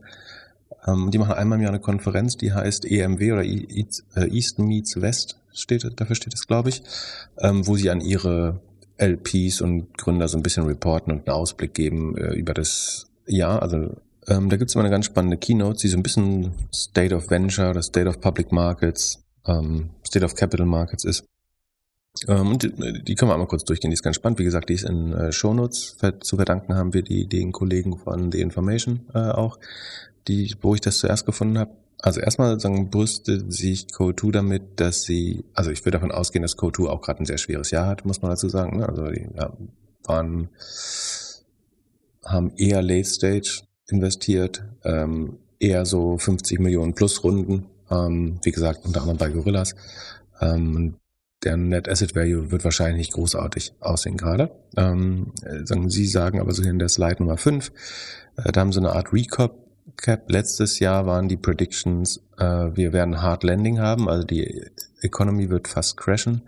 Ähm, herausgestellt hat sich die die, die Volkswirtschaft ist aber resilienter äh, als gedacht. Also da sagen Sie, das haben Sie nicht 100% richtig gesehen. Sie haben letztes Jahr gesagt, die Public Markets, also börsennotierte Unternehmen, haben noch weitere 10 bis 20 Prozent Downside, also potenzielle Verluste. Ähm, stattdessen sind sie 20 Prozent hochgegangen. Ähm, da geben sie sich nur ein, bedingt richtig, obwohl es das Gegenteil ist, was passiert ist. Aber richtig ist, dass diese 20 Prozent äh, positives Movement im Markt ist natürlich nur getragen von, von sieben Unternehmen, da kommen wir gleich noch drauf. Und der Rest des Marktes hat sich neutral äh, entwickelt. 10 bis 20 Prozent runtergegangen sind, einzelne Industrien immerhin. Ähm, der, die Ära des freien Geldes ist zu Ende, haben sie predicted. Das war nicht schwer äh, und natürlich hat das gestimmt. Ähm, das Fundraising Environment, also man muss sich vorstellen, das ist genau vor einem Jahr quasi diese, diese Referenz äh, entstanden, also im Juni letzten Jahres haben sie gesagt, das Fundraising, ähm, die Fundraising-Umgebung wird deutlich schwerer werden. Das war natürlich auch richtig. Äh, sie haben ihren Gründern geraten, ihre Burnrate zu cutten. Äh, das war schlau. Es ist das Jahr der Effizienz, in dem wir uns befinden. Ähm, und sie haben gesagt, dass Innovation wichtiger ist als die Makroumgebung. Ähm, und da sagen sie jetzt quasi, dass AI das eigentlich beweist und das ist eigentlich ganz gute Analogie. Ne? Also das, ähm, wir haben eigentlich immer noch relativ schlechte Makrodaten. Also wir, die meisten Länder befinden sich in einer Rezession oder viele Länder befinden sich in einer Rezession. Der Ökonomie geht es nicht gut, wir haben hohe Inflation immer noch, ähm, die Zinsen mussten stark erhöht werden. Aber der letzte Boom äh, an der Börse wird natürlich hauptsächlich von AI getragen und das führt diese, die Innovation, das ist AI ja un, un, uh, unfraglich, ähm, führt zu neuer Euphorie an den Kapitalmärkten. Äh, Dann springen wir, überspringen wir ein paar Makrofolien, die nicht so spannend ist. Also sie, die Message ist vor allen Dingen, es ist alles nicht ganz so schlimm gekommen, wie wir dachten. So die Inflation geht wieder runter. Ähm, die, der Arbeitsmarkt ist relativ solide. Die Energiepreise sind eigentlich doch relativ stark wieder gesunken. Alle sind aus dem Covid-Lockdown äh, runter. Und die Firmen konnten ihre Kosten eigentlich gut anpassen äh, über die Effizienz. Und AI hat irgendwie alle, alle ein bisschen gerettet ähm, mit äh, dem, dem letzten Boom stark von Nvidia getragen, aber auch die anderen ähm, AI-Playern. Das heißt, es sieht schon wieder fast zu gut aus. Und jetzt fragt man sich quasi, also ist schon wieder alles gut, kann man wieder Gas geben, aber sie sagen eigentlich schon eher so die gesamt, also die, die alte Ökonomie, äh, Old Economy, ähm, denen geht's eigentlich noch nicht gut. Also ähm, Staples und Utilities, also Vorratsprodukte, ähm, Healthcare, Financials, Energy Sector ist eigentlich unter Wasser äh, dieses Jahr. Das liegt natürlich auch daran, dass Energy stark zugelegt hat letztes Jahr.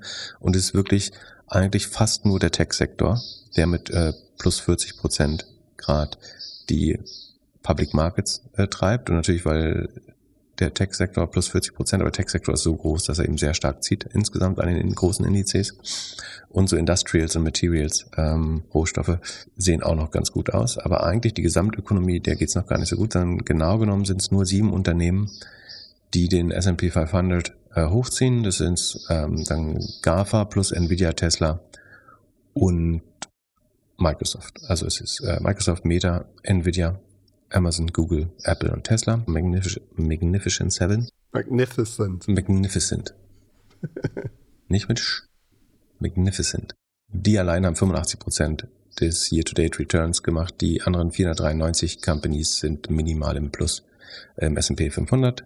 Besonders schlecht steht es für Transport, Retail, regionale Banken logischerweise und, und den, den Ölpreis. Das alles spricht eigentlich nicht für einen großen Aufschwung. Also es ist noch zu früh, um ähm, zu sagen, alles wäre wieder gut. Genau die hohen Kapitalkosten haben natürlich dazu geführt, dass Rationalität eintrifft, bla bla bla bla bla. Man sieht relativ klar, dass auch, auch da, wenn man ähm, sich die Aktienkurse anschaut, dass das eher so eine Flucht zur Qualität ist. Warum die? Also es ist einerseits die AI-Fantasie, aber auch eine Flucht zur Qualität, die die großen Companies, also die GAFAs, so treibt. Ähm, die Unprofitable Tech Index, der hat deutlich weniger gewonnen äh, eigentlich seit dem Tiefpunkt, äh, sondern es sind wirklich die großen Companies. Ähm, AI könnte der nächste Megatrend sein, sagen sie, nach, nach Cloud, Mobile Internet, Desktop, Networking, PC äh, und Computern. Sagen, könnte AI das nächste Beste sein, das ist wahrscheinlich richtig.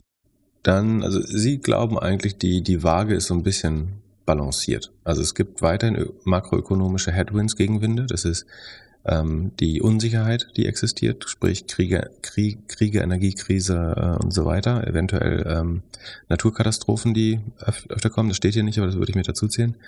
Ähm, relativ hohe Valuations immer noch ähm, und ein Mangel, dass der die Erholung nicht auf breiter Basis steht. Es gibt auch Rückenwinde und das ist eben der nächste AI Supercycle, der äh, kommen könnte die relativ starke Resilienz äh, ökonomisch und dass eigentlich die meisten Management-Teams kapiert haben, äh, was passiert. Ähm, Sorgen macht ihnen trotzdem, dass inzwischen die Valuations, die Bewertung der Unternehmen schon wieder eigentlich ein bisschen zu hoch sind. Also die Erholung war schon fast wieder zu stark. Und wenn man es jetzt mit Jahr 2000 vergleicht, da gab es halt ganz viele solche Zwischenrallies, ne? dass man zwischendurch so aussah, als wäre wieder alles vorbei und gut. Es kann aber gut sein, dass wir nochmal äh, neuen Tiefpunkte erleben, rein theoretisch, wenn es einen neuen externen Schock gibt. Ähm, oder das wirkliche Startup-Sterben oder Unicorn-Sterben noch einsetzt und dann auch die Software-Ergebnisse wieder schlechter werden und so weiter. Die, sie sagen auch relativ klar, dass diese Magnificent 7, äh, 7 ungefähr anderthalb mal so stark bewertet sind, wie sie eigentlich rational sein sollten. Also es ist eben diese Flight to, to Quality, dass man bereit ist, mehr zu zahlen, um äh, daran teilzusagen. Und äh, dann, was ich noch ganz spannend finde, ist Folie 36. Da rechnen Sie vor, vor zehn Jahren gab es, schätz mal, wie viele Unicorns es vor zehn Jahren gibt. Gab? Ja, ich sehe es ich seh's hier, 44. Achso, ich dachte, du liest in deinem Handy was anderes. Du folgst tatsächlich der Folie, Wahnsinn. Äh, vorbildlich. Glückler, ich muss nochmal loben, Glückler hat ein, ein Vorbild. Nicht, nicht nur Schüler, sondern äh, Co-Host. Ähm, also vor, vor zehn Jahren gab es noch 44 Unicorns. Ähm, heutzutage gibt es 1350 Unicorns. Äh, also das ist Faktor 30 mal So viel würde ich schätzen.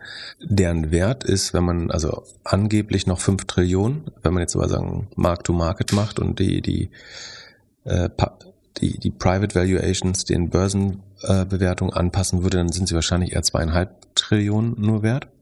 Und das. Ja, da müssten aber auch noch ein paar Unicorns fallen, oder? Genau. Und also, also selbst bei zweieinhalb Trillionen wären das acht Prozent der Public Markets. Und um die weiter durchzufüttern und irgendwann mal zum IPO zu bekommen, würde es wahrscheinlich weitere 250 Milliarden an Funding brauchen. Also damit diese Unicorns profitabel werden oder exitfähig. Und das, also angeblich gibt es dieses Dry Powder ja. Ähm, ich bin mir nicht so sicher, ob das so, äh, ob das ähm, auch flüssig gemacht werden kann oder ähm, in Action gepackt werden kann. Aber ähm, Fakt ist, wenn man diese Unicorns durchfinanzieren möchte, äh, würde es noch erhebliche Mittel brauchen. Und ob jemand gerade bereit ist, die zu investieren, ist die Frage. Übrigens, äh, schöne Zahl ist äh, auf Bloomberg heute gesehen. Die IPO-Branche, also das, was man durch Exits erlösen kann, entweder durch äh, M&A, also Trade Sales, dass ich an ein anderes Unternehmen verkaufe, oder IPOs, ist im Vergleich zum Vorjahr um eine Trillion gefallen. Also das erste Halbjahr dieses Jahres hat eine Trillion weniger M&A und IPO-Volumen als letztes Jahr. Also eine Billiarde ist das auf Deutsch. Was machen denn die ganzen M&A-Berater gerade? Ja, was man, genau, was macht die M&A-Berater und die Investmentbanks? Ähm, also denen fehlt auf jeden Fall eine Trilliarde Marktvolumen gerade. Ähm, was verdienen die im Schnitt? Zwei Prozent. Das heißt 20 Milliarden weniger Investmentbanking-Geld, wenn das stimmt und richtig überschlagen ist von mir. Ähm, ich mache mir Sorge um meine LWMH-Aktie. Ja, ja, ja. Und ich meine, das, das andere Problem ist, also man kann, wie gesagt, man könnte sagen, diese 250 Milliarden in den ganzen Fonds, äh, man, man hört ja immer irgendwie, diese und jene Firma ver, ver, verwaltet so und so viele Milliarden über alle Fonds und äh, das Geld könnte ja da sein, ähm, wenn man wollte. Aber es gibt eben auch ganz andere Alternativen. Ne? Also wenn du jetzt, wenn du heute Liquidität hast, du kannst günstig Immobilien kaufen, du kannst vollkommen risikofrei 5% vom amerikanischen Staat bekommen. Äh, ne? Wenn du eine Bundesanleihe kaufst, beziehungsweise äh, Dollar, Green Bill, ähm, kriegst du 5... Wo, Moment, wo kann ich günstige Immobilien kaufen? Ja, prinzipiell gibt es, ich würde jetzt noch nicht sagen Fire Sales, aber du kriegst Immobilien tendenziell günstiger als zuletzt, in, je nachdem wo, also Commercial wahrscheinlich schon, schon, schon richtig. Äh, und es kann natürlich noch weiter fallen. Aber Fakt ist, du hast gerade viele Alternativen, um Geld zu verdienen, äh, weil sich die Marktpreise angepasst haben. Ähm, dann nimm halt Public Stocks. Aber so, also beim Start kriegst du fünf Prozent risikofrei oder fast risikofrei gerade. Das schon mal, das muss man erstmal schlagen. Ähm, also gegen null Prozent gut auszusehen für ein Venture ist relativ gut, aber gegen fünf Prozent ähm, mit einem deutlich höheren Risiko, also, also eigentlich muss ein Fonds halt jetzt 15% äh, erlösen und nicht mehr sieben wie vorher, ähm, damit er attraktiv ist ähm, weil die, der risikofreie Zins der WAC 5% ist. Dann hast du ähm, GARP, äh, also einfach Meta oder Google kaufen. GARP steht für Growth at Reasonable Price, glaube ich. Ähm, also du kannst halt einfach Meta oder Google kaufen für 20 mal 20er KGV. Die werden irgendwann wieder wachsen, die sind hoch profitabel, die haben ihre Kosten langsam besser im Griff. Das sind, entspricht 20 mal PI ist über den Daumen jetzt auch ungefähr 5% äh, Rendite, wenn man so will. Ähm, oder du kaufst, äh, setzt auf AI Growth und kaufst dir Nvidia für 50 mal Price Earnings. Das ist natürlich deutlich teurer, da gibt es ein bisschen mehr Risiko. Aber so als Venture-Klasse gut auszusehen, ist für diese Unicorns gar nicht mehr äh, so einfach, weil es einfach sehr, sehr gute Alternativen gibt zu fairen Preisen inzwischen. Ähm, und du hast halt hier ein starkes Risiko, äh, sagen wir, das nochmal runtergeht. Das äh, macht es nicht einfacher. Ich glaube mittlerweile nicht mehr an dieses Nvidia. Seit Wochen sagt jeder, das ist die beste Firma, das ist die beste Aktie, das ist die Zukunft. Das kann doch nicht mehr wahr sein. Es fühlt sich an wie Krypto. Es fühlt sich an wie, also, es ist doch zu offensichtlich. Ich glaube, Nvidia profitiert brutal von dem AI-Trend und das vollkommen zu Recht. Ich kann mir auch vorstellen, dass sie ein klein bisschen überbewertet sind. Ähm, aber das, die Frage ist, ob, ob sie da nicht trotzdem einfach reinwachsen über die Zeit. Also ob du sie nochmal deutlich günstiger bekommst. Höchstwahrscheinlich ja. Meistens ist es immer so. Aber ähm, klar haben die Leute auch FOMO. Ich glaube, meine. Würdest du jetzt deine Microsoft, nein, also nein, du nein, hast ja hier 30 Prozent in Microsoft, würdest du die rausnehmen und in Nvidia stecken? Ich kann mir ein Statement machen, damit sich Leute später lustig machen können. Ich würde Microsoft Long, Nvidia Short machen. Nicht, weil ich nicht an Nvidia glaube, sondern weil ich glaube, dass der Spread positiv ist und es marktneutral ist dann meine Vermutung ist, kurz, ich, ich glaube 100% an Nvidia, sie haben eine krasse Führerschaft bei Chips, sie haben, also die Leute stehen Schlange, sie können die Preise setzen, wie sie wollen für die Chips. Ich mache mir überhaupt keine Sorgen über Nvidia, ich finde sie trotzdem ein bisschen überbewertet. Ich habe eine Hypothese und die kann gut falsch sein. dass ihre Ergebnisse nur so gut aussehen, weil die Chinesen gerade wie blöde Chips kaufen, weil sie wissen, dass sie bald unter noch mehr Sanktionen fallen könnten. Und deswegen hast du, glaube ich, diesen stark erhöhten Auftragseingang und äh, auch Umsatz. Und ich glaube, in dem Moment, wo die Chinesen nicht mehr kaufen können oder diese, diese Panik weg ist, könnte sich das wieder ganz leicht entspannen. Ich glaube trotzdem, dass Nvidia immer ein volles Auftragsbuch haben möchte, äh, haben wird. Und sie umgehen die Sanktionen ja, indem sie statt den A100 äh, die A800 und H800 Chips bauen, äh, Chipsets bauen, die, die man dann eben, mit denen man die Restriktionen oder die Sanktionen umgehen kann. Aber nicht die Sanktionen, sondern das Embargo oder wie man es nennen will. Aber ich kann mir vorstellen, dass ein bisschen overhyped ist. Gerade, aber ich halte es trotzdem. Ich, nee, eigentlich würde ich nicht. Ich, ich warte darauf, dass die Person bei mir in der Post sagt, ich habe gerade Nvidia-Aktien gekauft. Das wird passieren. Wie damals, als sie gesagt hat, ey, ich habe jetzt Bitcoin oder den oder das oder so. Und gefühlt ist es, es redet jeder nur noch darüber. Aber ich würde trotzdem auch nicht, ich, ich glaube, ich würde nicht gegen, also ich glaube, Mike ist, ja, Nee, ich glaube, ich würde ich würd den, ich würd den Trade nicht so machen. Die Dinger werden doch, äh, äh was, was doch nicht Long Short? Nee, ich glaube doch nicht. Nee, nee. Zu, zu riesig. Also gegen Nvidia Wett macht keinen Sinn. Ah. Weil äh, A, du weißt nicht, was der, also A, es gibt den Katalysator nicht, nicht, also oder es ist sehr schwer absehbar, wann der Katalysator kommt, also das Event, wo es eventuell dann mal umdrehen würde. Und langfristig gibt's halt keinen Short Case, sondern natürlich werden die weiter wachsen und massiv profitieren. Aber es ist, es kann auch so ein bisschen wie Cisco, Cisco sein, ne? Damals hieß es, 2000 hieß es, Cisco ist in jedem äh, Data Center. Deswegen sagen, jeder wird Cisco-Teile brauchen oder Switches brauchen. Ähm, solange das in das Internet lebt, wird Cisco leben und hättest du damals Cisco Systems gekauft, wärst du immer noch am Minus. Also man sieht da schon Parallelen, wobei es jetzt noch nicht ganz so übertrieben ist, aber es ist schon sehr heiß gelaufen. Zurück zur Präsentation. Genau, wir sind bei 38 inzwischen. Da geht's um, äh, was ich schon beschrieben habe, so ein bisschen die, die Exit Opportunities äh, sind nicht da. Also das IPO-Volumen ist, es gab im äh, letzten zwei Jahren äh, nur vier IPOs, äh, steht hier auf der Folie. Ähm, da, Im Jahr davor, 2021, gab's 124 in einem Jahr. Also daher kann keine Liquidität äh, in den Markt kommen. Dann Trade Sales, äh, M&A ist die Aktivität auch auf einem Viertel des Vorjahres, würde ich sagen, Drittel bis ein Viertel. Ähm, und das heißt, am Ende brauchst du VC-Funding, aber auch das äh, ist ungefähr bei, einem, bei der Hälfte. Also das Vorjahr war schon äh, drei, drei, ja, 25 Prozent, also 22 war 25 Prozent unter 21 und 23 sieht jetzt so aus, als würde es eher halb so groß werden wie ähm, 22. Also auch da ist wenig Liquidität.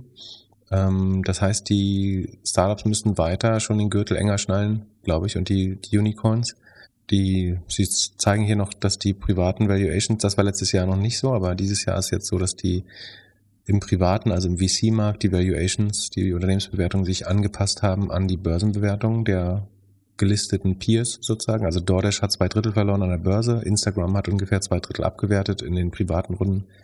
Square hat drei Viertel verloren an der Börse, Stripe ist 50 Prozent runter, Klarna 85 Prozent. Ähm, Shein hat 34 Prozent im Private Market verloren. Das heißt, da gleichen sich jetzt langsam die Bewertungen an. Aber es gibt einfach auch noch viele Unicorns ähm, oder Dekacorns, die noch nicht raisen mussten und wo das, diese Anpassung noch nicht passiert ist. Und die müssen aber wiederum irgendwann mal rausgehen, um wieder Geld zu sammeln. Und das wird eben, das kann noch bis zu, ja, wenn man wirklich lange durchhält und ein bisschen Burnrate reduziert hat, schafft man es vielleicht noch weitere vier Quartale, äh, bis zu weiteren vier Quartalen. Aber äh, sagen, im Moment mussten ja nur die schlechtesten Companies raisen ähm, und die, die wirklich keinen Runway mehr hatten.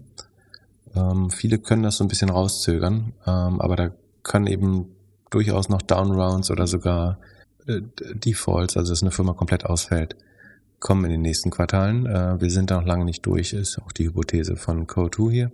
Genau, Sie sehen eigentlich so die, ich meine, das ist, da ist so ein Venn-Diagramm mit drei Kreisen und der, das Bullseye ist in dem Intersect, in der Überlappung von ähm, Efficiency, Scale und Growth. Naja. Was ist der Unterschied zwischen Scale und Growth? Äh, mit Scale meinen sie, dass die Firma groß genug sein, sein muss, um äh, für sich selbst ein IPO zu machen oder eben gekauft werden zu können. Also wenn du, selbst wenn du wächst und effizient bist, äh, dann bist du vielleicht nicht groß genug, um spannend zu sein für einen, für ein Exit-Event. Also du musst ähm, eine kleine profitable Firma bringt dich jetzt auch nicht weiter, sondern du musst idealerweise weiter wachsen. Äh, natürlich sind die Anforderungen nicht mehr ganz so groß, beziehungsweise die Anforderungen an Effizienz sind mindestens genauso wichtig wie die an Wachstum now, äh, jetzt. Und äh, Scale ist aber schon auch äh, ein Faktor einfach, um äh, für, für die Kapitalmärkte dann relevant zu werden. Genau. Das äh, war es ja schon. Wie gesagt, man kann es sich selber anschauen. Wir packen es in die Show Notes. Ähm, ich finde, es ist jetzt nicht das Highlight des Jahres, aber es ist so eine der besseren äh, sozusagen Keynotes, um so ein bisschen eingenordet zu werden für die zweite Hälfte äh, des Jahres. Und ich würde mit einem Großteil der Thesen hier äh, übereinstimmen, eigentlich. Ja. Ich, ich würde gerne die Präsentation jetzt mal hören, wie die sie vorgetragen haben. Ich fand sie super von dir zusammengefasst. Aber mir ist das, also mir ist das jetzt mit AI langsam too much. Ich habe das, also ich sehe Parallelen zu, zu anderen Hypes, denen ich verfallen bin und habe das Gefühl, das, das kann doch so jetzt nicht weitergehen. Aber gut, wahrscheinlich ist es gerade der Anfang. Äh, erklär mir doch mal bitte, äh, wenn wir Aber schon über Chips warum, reden. Woher diese ja. ähm, Skepsis gegenüber AI? Ja, weil's, äh, weil jeder jetzt auf einmal AI-Experte ist, ich auf LinkedIn das mehr und mehr sehe, dass das draufkommt. Das Thema einfach, also es ist so das, ja. Aber es ist auch. Bin einfach schon zu müde. Als das Internet kam, war es doch auch so. Da hat sich das Wissen noch nicht so gleichmäßig verteilt, weil es das Internet noch nicht gab. Ähm, und ich glaube, es ist halt ein Durchbruch wie das Internet. Es wird, halt jeden betreffen. Ähm, du kannst halt irgendwie Early Adopter sein, du kannst Laggard sein und äh, später adaptieren, aber du wirst nicht drumherum kommen. Und aber es kann doch nicht sein, dass es aktuell nur einen richtigen Gewinner gibt, der immer gewinnt. Also Nvidia ist ja egal, was es ist. Also äh, das Bild ist ja, egal was gerade für eine Milliarde oder so gefundet wird, eine halbe Milliarde geht sofort zu Nvidia und da werden Chips gebaut. Ja, das war bei anderen Trends, ja, beim Mobile-Trend war es, glaube ich, Qualcomm, die, die so, oder die für, für irgendwie, was waren die, nicht 5G, wie hießen denn früher, UMTS-Netze, glaube ich. Ähm, Nokia, wie, wie ist Nokia abgegangen bei der mobilen, äh, als Mobiltelefone kamen? Dass es so einen Schaufelverkäufer gibt, der stark pro, äh, profitiert, ist nicht so untypisch, glaube ich. Aber was man gesehen hat, ist, dass sie nicht, also welchen Schaufelverkäufer gibt es? Also Google, also die der letzten Generation des Desktop Web, haben lange überlebt, weil sie sehr innovationsgetrieben waren äh, längere Zeit. Aber ja, es kann auch sein, dass es untergeht. Äh, es bauen Leute an bessere oder versuchen bessere Chips zu bauen. Ähm, die großen GAFAs bauen ihre eigenen Chips. Ähm, gegessen ist die Suppe jetzt auch noch nicht für, für Nvidia. Aber ich will, wie gesagt, ich will das Unternehmen schlecht reden. Ich glaube, denen geht schon ganz gut, äh, eigentlich. Und ohne zu viel über Chips zu reden, magst du mir noch mal kurz erklären, ob Subventionen jetzt gut oder schlecht sind? Ähm, das ist natürlich nicht so einfach äh, pauschal zu, zu beantworten. Äh, du spielst sicherlich auf die 10 Milliarden an, die wir für das Intel-Chipwerk in Magdeburg äh, bezahlt haben. Genau. Es wird irgendwie eine Fabrik gebaut für Intel, die kostet so 17 Milliarden. 10 Milliarden zahlt der deutsche Steuerzahler, wie auch immer, weil äh, wir es wohl gut finden, dass da 3000 Arbeitsplätze entstehen. Aber wir sind ja voll beschäftigt. Also die 3000 Leute arbeiten ja irgendwo anders. So richtig sinnvoll, außer für Intel und die Aktionäre, ist es in meinen Augen nicht. Ja, also du verfolgst ja immer Ziele mit äh, Subventionen. Ne? Also du willst entweder Innovation fördern, du willst den Output fördern, du kriegst, sagen wir, wenn du den Output förderst, in der Regel die, die Subventionen auch als Steuereinnahmen irgendwann wieder zurück, sofern die Unternehmen die Steuern äh, in dem Land zahlen. Du versuchst Investitionen zu steigern, also den Kapitalstock der Volkswirtschaft zu erhöhen, was dann zukünftige Produktivität bedenkt, bedingt in der Regel, oder die Wettbewerbsfähigkeit der eigenen Industrie ähm, zu verbessern. Man kann sich jetzt fragen, was, was ist hier der Fall ähm, gewesen. Also es hat vielleicht von, von allen so ein bisschen was. Also angeblich so will man, also das, das Narrativ ist, man möchte sich Zugang zu Chips. Chips sind offensichtlich, das sollte man erst gelernt haben, äh, wichtig aus vielerlei Hinsicht, sei es also irgendwie Halbleiter-Chips für die Autoindustrie oder AI-Chips oder in auch allen anderen elektronischen Geräten stecken Chips, die, die man braucht und eine gewisse Unabhängigkeit. Da frage ich mich aber, wir, können Intel ja nicht verpflichten, die Chips nach Europa zu verkaufen, äh, bloß weil das Werk hier ist. Äh, beziehungsweise, wenn wir das glauben, also wir sind da auf Intels Mitwirken angewiesen und dann könnten wir auch billige Chips aus den USA kaufen, statt hier sie selber mit 10 Milliarden äh, zu fördern. Das heißt, äh, so einfach ist es nicht. Es ist halt äh, super schwer. Also prinzipiell, eigentlich müsste man sagen, per se oder stark vereinfacht sind, sind Subventionen per se erstmal schlecht. Ne? Es sind Eingriffe in den Markt und jeder Eingriff in den Markt ist ineffizient. Es sei denn, es gibt Marktversagen, was es in diesem Markt aber gar nicht gibt ähm, dann sollte man erstmal jeden Eingriff verurteilen, sofern man sagen, marktliberal ist und dafür ist, dass Märkte irgendwie ökonomische Theorie geht davon aus, dass Markt in allermeisten Fällen der beste Weg ist, Dinge zu verhandeln äh, in, in einer Gesellschaft. Äh, und äh, davon bin ich, wie gesagt, für die allermeisten Fälle auch äh, überzeugt. Und dann sind Subventionen erstmal scheiße, plus sagen, sie sind subjektiv immer ungerecht, weil sagen, du als Berliner profitierst jetzt nicht davon, sondern im Gegenteil, du, äh, du bist ja nicht Berliner, du als Hamburger profitierst jetzt nicht davon. Äh, ihr seid auch einer der zwei Bundesländer, die, glaube ich, eine höhere Arbeitslosenrate, ach nee, Berlin und Bremen haben, glaube ich, höhere Arbeitslosenrate als Sachsen und Mecklenburg-Vorpommern. Ähm, na gut, äh, kommen wir dazu zurück. Also auf jeden Fall ist es subjektiv immer ungerecht, weil irgendjemand natürlich immer nicht profitiert von den äh, Subventionen oder die, die Mehrheit sogar in der Regel. Und dann musst du natürlich mal fragen, warum kriegen die das und äh, ich jetzt nicht? Und deswegen müssen eben diese Eingriffe immer gut begründet sein, also eine, eine Rechtfertigung haben und ständig auch reevaluiert werden, ob das sinnvoll ist, Subventionen äh, weiter zu gewähren. Also, und ich meine, die Gefahr ist natürlich auch, dass du Dinge mit Subventionen zum Beispiel förderst, die, also es gibt, ich glaube, die in Deutschland kennt man so drei Motive, Staatsmotive, sind Anpassungs-, Erhaltungs- und Produktivitätshilfen. Das ist vielleicht auch noch wichtig, ne? Ähm, Subventionen können direkte Zuwendung sein oder Steuererleichterung, dann gibt es zwei Möglichkeiten. Aber so Anpassung ist halt, dass man Strukturwandel, technologisch, technologischen Wandel gestalten will, zum Beispiel eben, indem man den, die Energiewende äh, fördert. Ähm, Erhaltungsinvestitionen sind vermutlich, sagen volkswirtschaftlich jetzt nicht die schlauesten. Das sind die, wo man sagt, Dinge, wo wir eigentlich schon, wo wir nicht konkurrenzfähig sind, fördern wir einfach, weil wir politisch wollen, dass das trotzdem passiert in unserem Land. Zum Beispiel Landwirtschaft, Bergbau oder Schiffsbau. So, da sind wir eigentlich nicht wirklich wettbewerbsfähig äh, in, in Teilen dieser Branchen und deswegen fördern wir es, äh, weil wir entweder die Unabhängigkeit bei der Nahrungsversorgung zum Beispiel haben wollen oder weil wir wissen, dass wir die Schiffsarbeiter oder Werftarbeiter nirgendwo anders mehr unterbekommen und dass äh, es besser ist, subventioniert Schiffe zu bauen, als die Leute direkt zum Arbeitsamt zu schicken, weil dann musst du sie ja auch bezahlen. Ähm, und dann gibt es halt Produktivitätshilfen, äh, die dafür sorgen sollen, eben, ähm, dass man zum Beispiel Kapitalstock aufbaut. Was schätzt denn, was die gesamte, also 10 Milliarden gehen jetzt allein an Intel über mehrere Jahre. Ähm, was glaubst du, wie viele Milliarden werden ausgegeben in Deutschland für Subventionen? 100?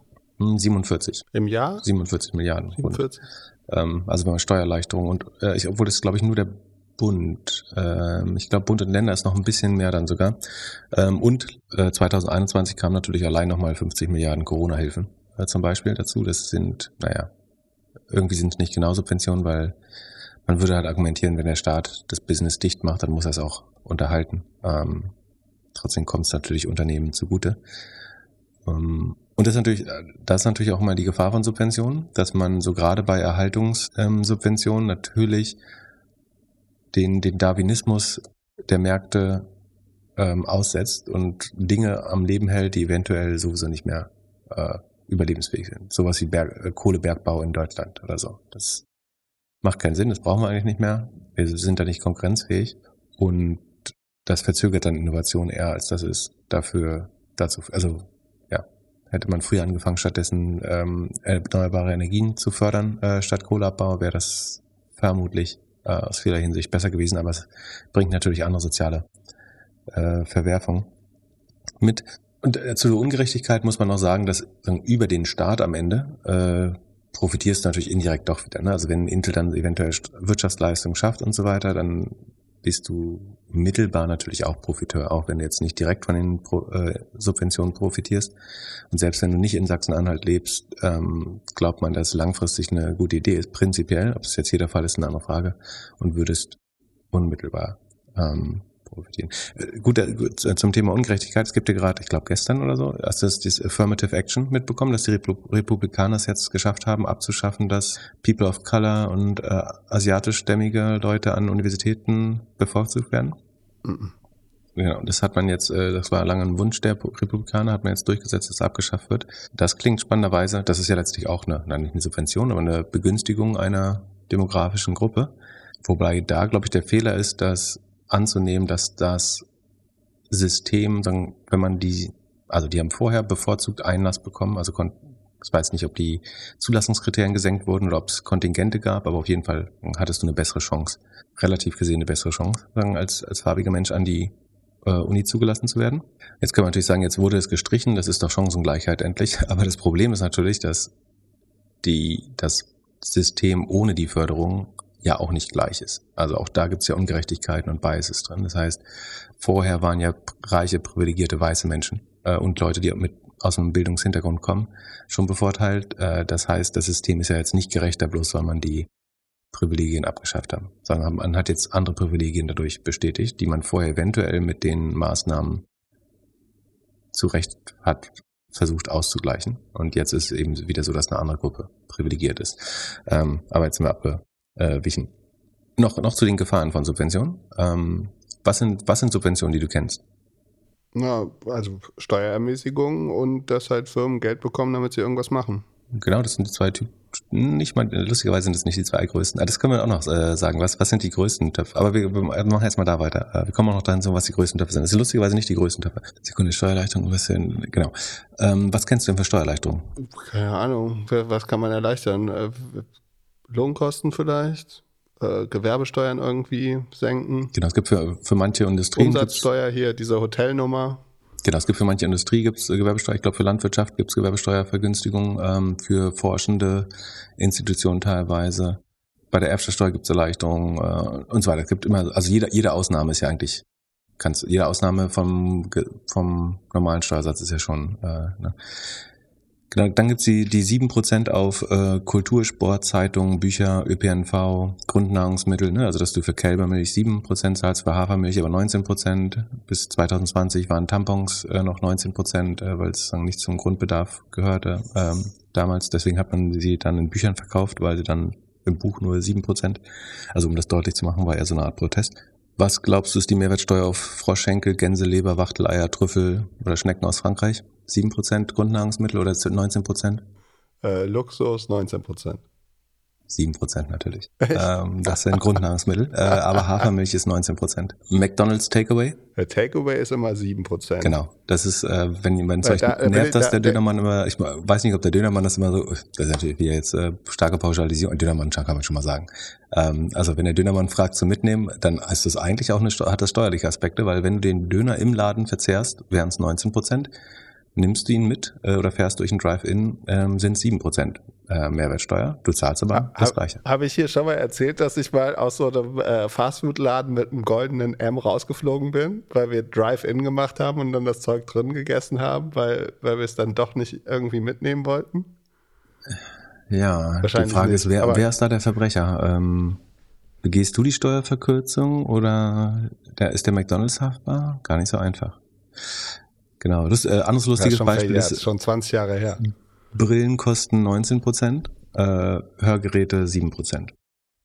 Keine Ahnung. Oh, da fühle ich mich, da, da fühle ich mich auf jeden Fall benachteiligt. Ja, musst ja auch noch ein Hörgerät kaufen. in der letzten Folge auch meintest, dass ich genau noch ein Hörgerät brauche. Ähm, und du hattest es erwähnt, das äh, sogenannte Möwenpick-Gesetz.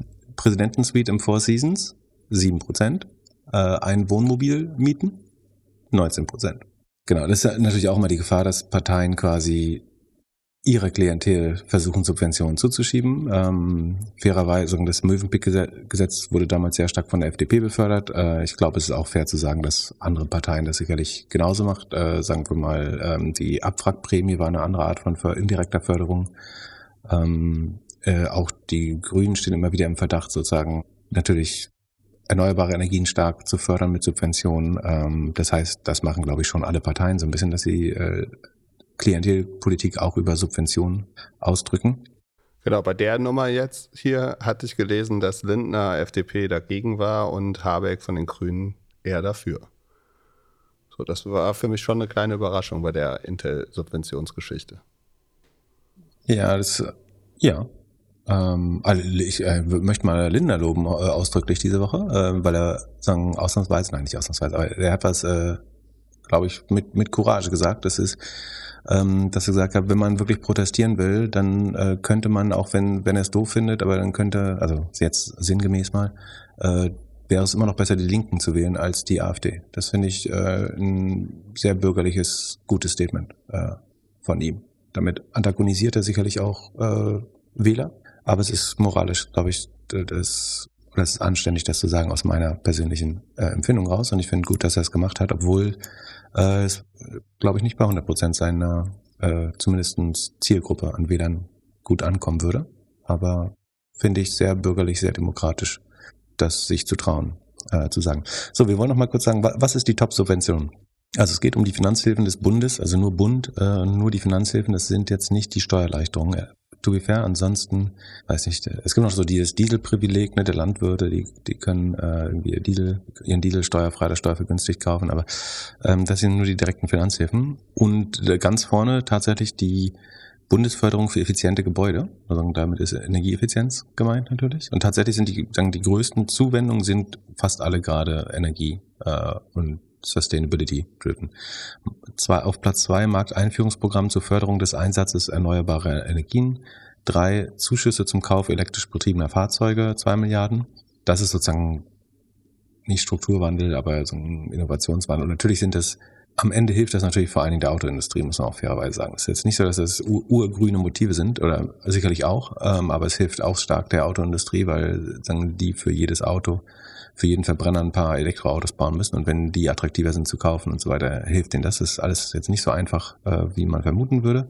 Genau, aber es subventioniert ja nicht nur die deutsche Automobilindustrie, sondern du kriegst ja auch ein günstiges ausländisches Elektroauto. Genau, aber man, man weiß schon, dass die Deutschen auch dazu neigen, gern deutsche Autos äh, äh zu kaufen. Also der, die, die deutsche Autoindustrie kann sich da schon sicher sein, dass sie einen Teil davon, äh, dass sie da auch mit von profitiert. Errichtung von Tank- und Ladestruktur 1,7 Milliarden, Dekarbonisierung der Industrie wird gefördert, Baukindergeld ist dann schon das nächste, Küstenschutz, ähm, das wird ja zunehmend wichtiger. Breitbandnetze fördern wir, Strompreiskompensation, sozialer Wohnungsbau. Das sind so die größten Posten tatsächlich. Würde man wahrscheinlich größtenteils nicht rumnörgeln, sondern eher überlegen, kann man da nicht mehr. So, sofern es effizient eingesetzt wird, könnte man da nicht in Breitbandausbau und so weiter auch ein bisschen mehr noch reinpacken. So, aber Magdeburg. Ähm, 10 Milliarden, 3000 Stellen, 3,3 Millionen äh, pro Stelle hat die Bild vorgerechnet. Ähm, das ist arithmetisch so korrekt. Es ist natürlich aber auch das äh, komplizierter. Das heißt, man muss natürlich bedenken, dass jetzt nicht nur die 3000 Mitarbeiter, also es geht darum, mehrere Produktionslinien und äh, quasi Werke zu bauen in Magdeburg. Das allein wird übrigens bis 2027 dauern. Also das ist zumindest die Planung, bis das erste Werk öffnen wird und die Produktion anlaufen kann. Also es wird, wenn es nächstes Jahr gestartet würde, würde es 27 zum Produktionsstart kommen, eventuell im besten Fall. Die Gesamtinvestition ist 17 Milliarden, die Intel macht, davon kriegen sie dann eben 10, Prozent, äh, 10 Milliarden um ein paar Jahre zurück. Äh, was ich sagen wollte, ist 3000 Arbeitsplätze, ja, aber natürlich, wenn man dadurch qualifizierte Zuwanderung zum Beispiel bekäme, bringen die Menschen natürlich Menschen mit. Ähm, ich glaube, in dem Fall gibt es, auch wenn ich sonst nicht, an, nicht viel an Trickle-Down-Effekte glaube, aber natürlich gibt es hier einen Trickle-Down, dass die Leute, die sich da ansiedeln, die brauchen Infrastruktur, die brauchen äh, Ärzte, die brauchen Handel, ähm, die brauchen Freizeit. Natürlich werden dadurch mehr Arbeitsplätze als die 3000 entstehen. Das heißt, das ist immer noch alles sehr teuer, glaube ich. Und man muss sehen, Sachsen-Anhalt hat, äh, also Magdeburg und die Region Sachsen-Anhalt ist, äh, die haben seit der Wende ungefähr ein Viertel ihrer Bevölkerung verloren. Also es ist jetzt wirklich nicht einfach äh, da und äh, es braucht definitiv Ansiedlung. Aber man hat in der Vergangenheit auch immer mal wieder gesehen, dass das nicht so gut funktioniert wirklich insbesondere langfristig, sondern man schafft damit ja einen Impuls, der Unternehmen dazu bringt, prinzipiell nicht rational zu handeln. Beziehungsweise für sie ist es rational durch den Wirtschaftsimpuls, äh, durch die Incentivierung wird es rational. Ähm, aber eventuell rechnet man sich den Case dann eben so gut, dass er nur mit der mit der Incentivierung, also der Subvention funktioniert. Und dann kann es eben sein, dass wenn die Subvention auslief, läuft das Werk auf einmal nicht wirtschaftlich ist. Ne? Man hat mal versucht, Nokia im Ruhrgebiet anzusiedeln. Das war, sobald die Subvention ausgelaufen ist, dann nicht mehr attraktiv und man hat sich wieder verpisst. Das Solar Valley kennt vielleicht jeder, der so Richtung Leipzig äh, von Berlin-München fährt. Gibt es einen Ab Abzweig Solar Valley. Das ist irgendwie alles nach China weitergewandert, nachdem es hier angesiedelt wurde. Ähm, das heißt, es gibt nicht viele gute Cases, wo das wirklich langfristig funktioniert hat mit so hohen Incentives oder Subventionen Unternehmen langfristig anzusiedeln. Intel versichert natürlich, dass genau das ihr Plan ist, langfristig da zu bleiben. Was auch richtig ist, dass Intel eigentlich seine Europa-Expansion schon 2021 starten wollte. Aber dann haben sie vom EU-Chips Act gehört und dachten, Moment, dann warten wir doch nochmal, ähm, weil nur dadurch äh, sind die Förderungen möglich geworden. Und das, das heißt, es führt natürlich auch zu Freerider-Verhalten. Also eine Firma, die vielleicht vorher trotzdem in Irland oder Spanien oder Polen investiert hätte, sammelt jetzt noch zusätzliche Subventionen ein und verändert vielleicht ansonsten rationale Entscheidungen äh, zugunsten äh, dieser Subventionsdynamik. Ich glaube, es ist nicht so einfach. Einerseits ist es super wichtig für die Region, wie gesagt, ein Viertel der Leute, und das sind natürlich die qualifiziertesten, äh, sind da abgewandert. das macht Sinn, da Unternehmen wieder anzusiedeln, aber es ist auch schon sehr teuer bezahlt. Und das ist natürlich das andere Problem, ne? Subventionswettkampf. Also das, du hast natürlich, das ist jetzt nicht so, dass wir ihnen einfach mal 10 Milliarden angeboten haben, äh, so mir nichts, dir nichts, sondern es gibt andere Länder, die darum konkurriert. Also äh, natürlich möchte, hätte gerne auch Irland ein größeres Werk oder Polen oder Spanien oder Frankreich, die kriegen Forschungszentrum von Intel, glaube ich. Ähm, das heißt, man steht auch in Europa im Wettbewerb um Subventionen was dann dazu führt, dass alle verlieren. So ein bisschen wie bei einem Amazon-Hauptquartier damals, wo sich die, äh, die, die Städte irgendwie da alle die Beine gespreizt haben, äh, damit äh, Amazon dorthin zieht. Schönes Beispiel, das ich auch sehr gerne mag, ähm, ist die Eventbranche. Ähm, da ist es ja auch so, dass äh, fast alle Städte Subventionen zahlen äh, letztlich ähm, für, für Events. Zum Beispiel in Berlin ist das der Kongressfonds äh, Berlin. Ähm, das kann man im Internet nachschauen. Und dann man, es gibt oft Leute, die sich fragen, warum gibt es denn Events, wo ich fast umsonst hingehen kann? Also die eine Antwort ist, ähm, Events verdienen ja auch mit Sponsorengeld äh, und nicht, nicht für alle Events sind Eintrittsgelder die Haupteinnahmequelle, aber äh, es ist natürlich schon attraktiv, aber man kann auch nur von Sponsorengeldern leben. Man kann aber theoretisch sogar Leute kostenlos einladen und dann bekommt man im Fall von äh, Berlin zum Beispiel eine Basisförderung in Höhe von 25 Euro pro Präsenzteilnehmenden pro Tag. Ähm, also hast du ein Zweitages-Event, kriegst schon mal 50 Euro pro verkauften Ticket, wenn das sich einloggt an dem Abend. Wenn das, das Ticket kann ich für 50 Cent verkaufen? Ich glaube, du kannst sogar verschenken. Ja. Oder verschenken lassen.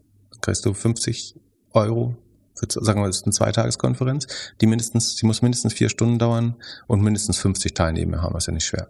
Aber dann kriegst du 50 Euro pro Teilnehmer. Ähm, also wenn wir, wenn wir jetzt äh, Doppelgänger, äh, Live-Podcast, äh, in Berlin machen würden und 10.000, unseren kompletten Discord-Server einladen. 10.000, dann hätten wir 500.000 Förderungen, wenn die kommen, wenn wir nachweisen können. Ich glaube, man muss nachweisen, dass die kommen.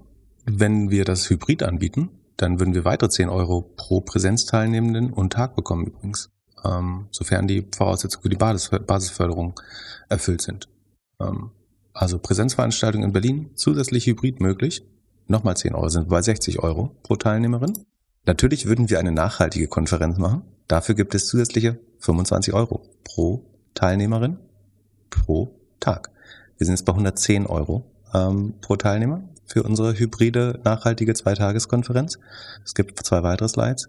Würden wir das dezentral machen? Ergänzende Förderung für dezentrales Tagen. Zusätzliche 10, 10 Euro pro Teilnehmer pro Tag was ist denn dezentral? Wir sind doch schon hybrid. Ähm, die Veranstaltung findet an mehreren kostenpflichtig gebuchten Orten in Berlin. Also wir würden einfach das verteilen. So wie, also in Hamburg könnte man eben Messe und Millantor-Stadion machen oder sowas. Oder in Berlin Messe und Kongresszentrum. Oder ich weiß nicht, ob das zusammenhört. Oder sagen wir Messe und Tegel oder so. Oder Kosmo, Kosmos und was weiß ich. Wir machen, also rechne mal aus. Wir machen einen Live-Podcast, da kommen tausend Leute und 10, 20.000 Wir sind erst bei Slide 4. Und ich muss noch gucken, ob es noch eine weitere Förderung Wir haben jetzt vier Förderungen, kann man. Achso, ja, nee, das ist nur die Zusammenfassung für Leute, die nicht rechnen können. Insgesamt bis zu 70 Euro Fördersumme pro Präsenzteilnehmen. Wie gesagt, wir sind zwei Tage machen, sind 140 Euro pro Teilnehmer. Und äh, natürlich gibt es ähnliche Programme in vielen großen Städten, was dazu führt, dass es ein reiner Mitnahmeeffekt ist. Also du, ich meine, es ist indirekt, es ist eine Subventionen für hauptsächlich die Gastronomie, Gastronomie und Hotels äh, und Rotlichtwirtschaft, äh, würde ich vermuten. Aber ja, das ist äh, die, ich weiß nicht, wie, wie ich kenne kenn die Raten nicht in Hamburg oder, oder München, aber in Zweitageskonferenz Berlin wären 140 Euro aus dem Staatssäckel. Und das musst du an Mehrwertsteuer erstmal wieder reinbekommen und Gewerbesteuer. Ähm, also Natürlich, das, natürlich, äh, Events stimulieren natürlich die Industrie. Ne? Du hast Catering, du hast Security. Wieso? Wir sind doch nachhaltig. In Berlin bei uns gibt's nur Leitungswasser. Ja, dann, dann halt ein bisschen weniger. Äh, Taxi. Aber ich bin mir nicht sicher, ob das schlau ist, das so sehr zu fördern. okay, gibt es schon, gibt es schon Eventagenturen, die darauf spezialisiert sind? Das weiß ich nicht. Aber ich glaube auf jeden Fall, dass man für, für 70 Euro am Tag schon ein ganz ordentliches Programm auf die Beine stellen kann. Crazy. Wenn, wenn die Doppelgängerkonferenz stattfindet, bedankt ihr euch zuerst bei, und bei unserem Senator in, äh, oder Bürgermeister in Berlin. Der, der hat es bezahlt. ja. So, wir sind aber abgewichen. Sekunde. Äh, zurück zum äh, Text. Genau, Mitnahmeeffekte äh, ist halt ein definitiv äh, ein Problem. Der arme Jan hat gedacht, das ist ein Sommerloch und eine kurze 45 Minuten Podcast-Folge. Hier da. nichts da. Unter drei Stunden hören wir nicht auf. Achso, genau, Hotel hattest du, hattest du ja erwähnt, äh, dass das, ich weiß nicht mehr, was der Grund dafür war, aber es ist einfach vollkommen unvermittelt auf sieben Prozent äh, gesenkt werden. Und das ist insofern, glaube ich, keine gute Förderung, weil Hotelbesucher natürlich überwiegend wieder besser verdient sind und Businesskunden. Also wer profitiert davon? Du kannst sagen, die Hotelindustrie selber, weil sie einfach den gleichen Unterstellung, den gleichen Endpreis lässt. Das heißt, die zusätzlichen ähm, 12 Prozent äh, oder relativ gesehen sind es ja 10 Prozent dann vereinnahmt als, als Mehrpreis. Ähm, hat man glaub, bestimmt mal ausgewertet, wie das damals war. Ähm, also entweder kannst du sagen, es profitiert die Hotelindustrie durch den mehr Umsatz oder sie kann die Preise vergünstigen durch weniger Steuer, profitiert von mehr Nachfrage. So oder so profitieren aber entweder die Hotelindustrie oder überwiegend besser verdienende und überwiegend Unternehmen, weil die natürlich Hotels mehr in Anspruch nehmen. Ähm, das heißt, auch das war eine relativ klare eigentlich Zuwendung, äh, die, wo sich jeder Bürger fragen muss, ob er ausreichend davon, er oder sie ausreichend davon profitiert, wie die Steuergelder da verwendet werden. Ähm, ich sagen muss berufsbedingt relativ viele Hotels schlafen. Für mich macht das unheimlich viel Sinn, äh, was, was die FDP da gemacht Also nicht als Bürger, aber als Profiteur. Ähm, ob das sagen, für, für jeden Bundesbürger und Bundesbürgerin und Steuerzahlerin so schlau ist, da bin ich mir nicht so sicher. Aber wie gesagt, alle Parteien machen das. Das soll gar kein FDP-Bashing sein, beziehungsweise damals, glaube ich, gab es ausreichend Grund für Kritik an dem Gesetz. Ähm, ich glaube schon, dass jede Partei da versucht, ihren Günstlingen, Spendern oder ihrer Klientel ähm, besonders gute äh, Gesetze vorzulegen oder die zu schaffen. In deinem Taubenverein hast du irgendwas geswitchert hier mit Malaria. Sollte ich jetzt Angst haben, dass Malaria in Amerika und vielleicht in Europa wieder ein Thema wird? Äh, das kommt darauf an, ob du nach Amerika reisen willst. Also bisher haben sich Malariafälle in Amerika darauf, also in Nordamerika darauf äh, beschränkt, dass es Menschen waren, die aus tropischen Zonen nach Amerika verreist sind und das mitgebracht haben. Aber es gibt jetzt mehr und mehr Fälle ähm, von, also es sind noch irgendwie an, an ein paar Händen abzählbar, so viele sind es nicht, aber ähm, das kann sich ja sehr schnell ändern, von, von Übertragungen, die innerhalb von Amerika, äh, Nordamerika passiert sind. Also das in Florida, das heißt, äh, ich glaube, es ist die Anopheles-Mücke, die das äh, Malaria-Virus Virus überträgt. Wenn die, sagen, aufgrund der angenehmen, zitiere Matthias Döpfner, äh, mehr, mehr, mehr Wärme ist doch auch was Schönes oder ist nur, nur sinngemäß, nicht wörtlich, aber sonst hat ja auch Vorteile, wenn alles schön warmer ist. Unter anderem für die Anopheles-Mücke, die sich wohler, wohler fühlt in äh, tropischen Regionen. Und äh, die kommt dann natürlich nördlicher äh, bis nach Florida. Und äh, dadurch gibt es jetzt in Florida übertra durch Mücken übertragene äh, Malariafälle äh, erstmals. Ich weiß nicht, ob es das vorher mal gab, aber, aber wenn dann erstmals seit Dekaden oder das erste Mal überhaupt. Äh, oder das erste Mal im Pleistozän oder was weiß ich.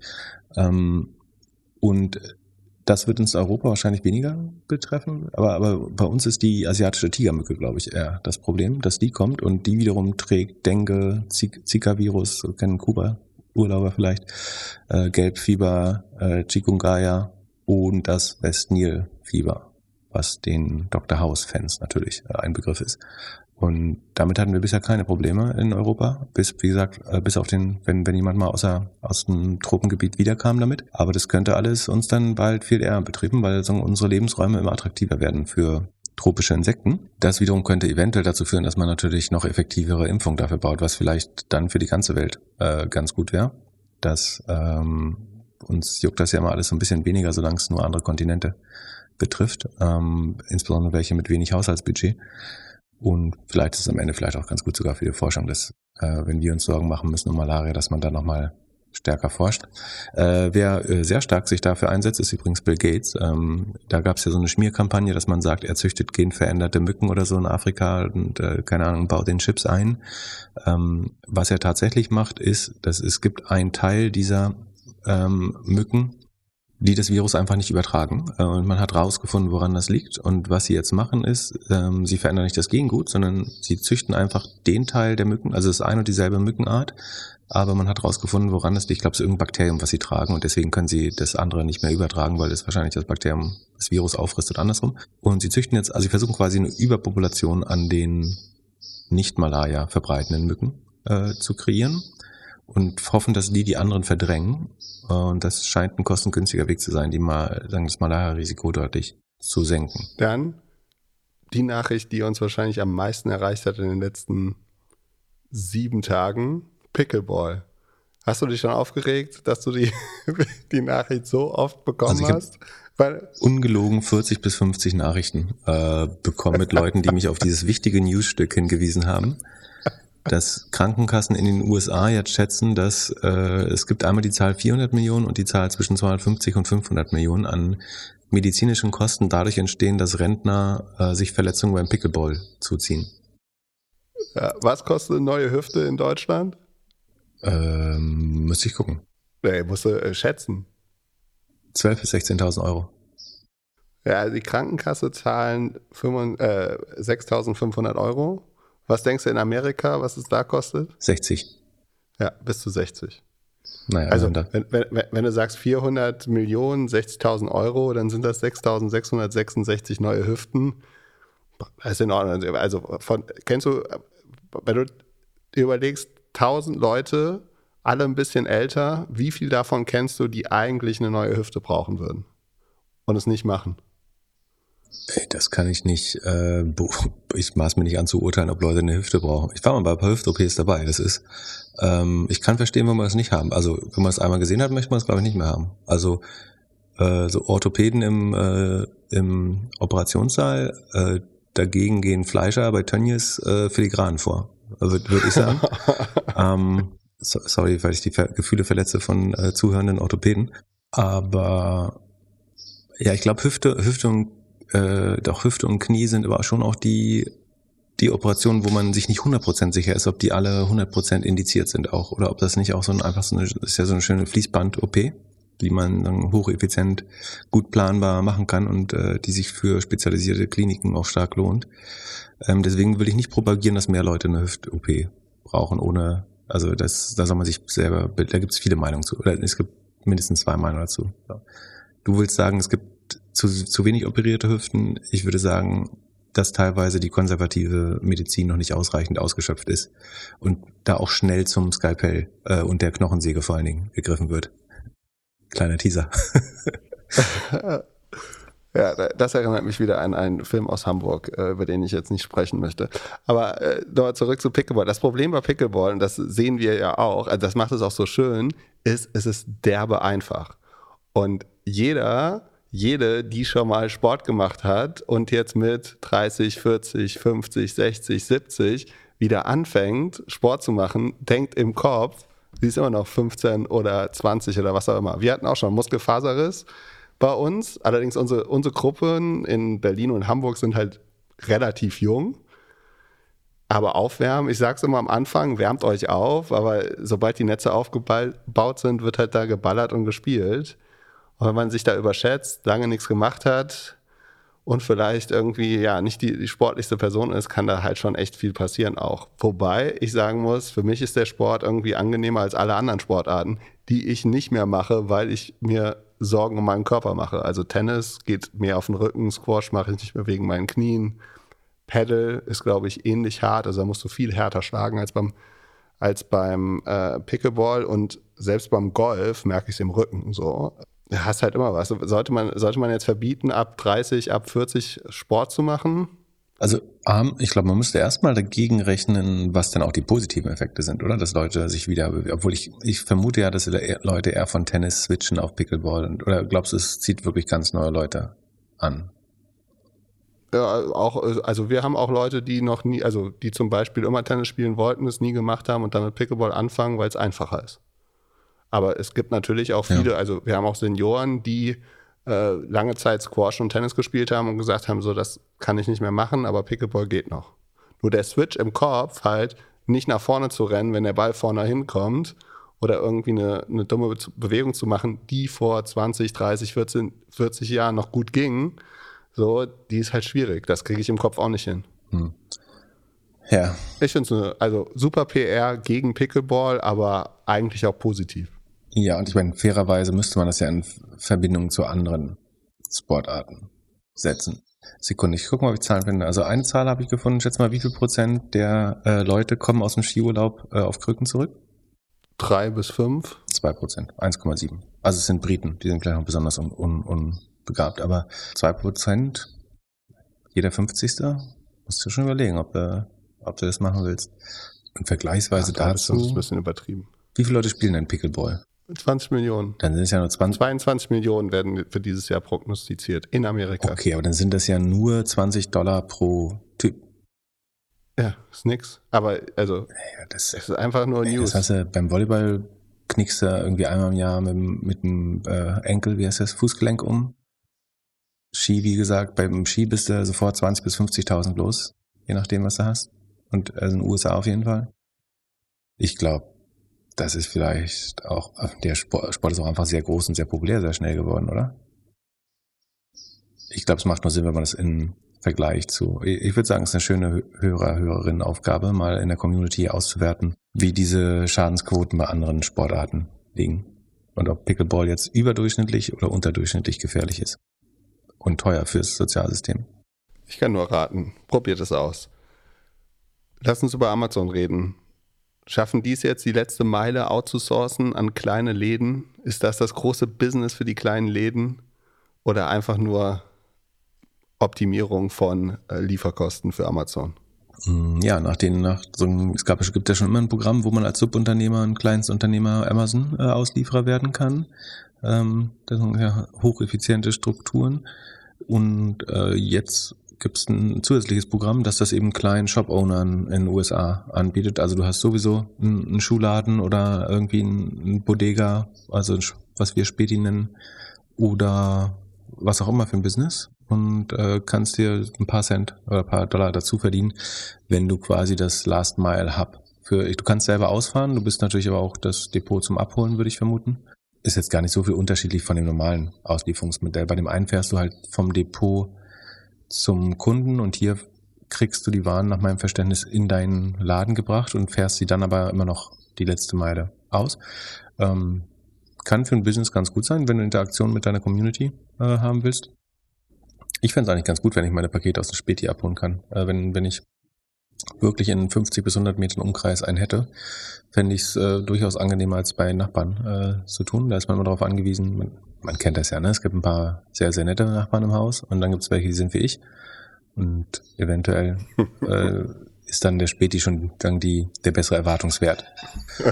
Und von da, ich finde es ist auf jeden Fall äh, ganz gut. Und ich kann mir vorstellen, es sorgt dafür, dass Communities so ein bisschen näher zusammenrücken auch.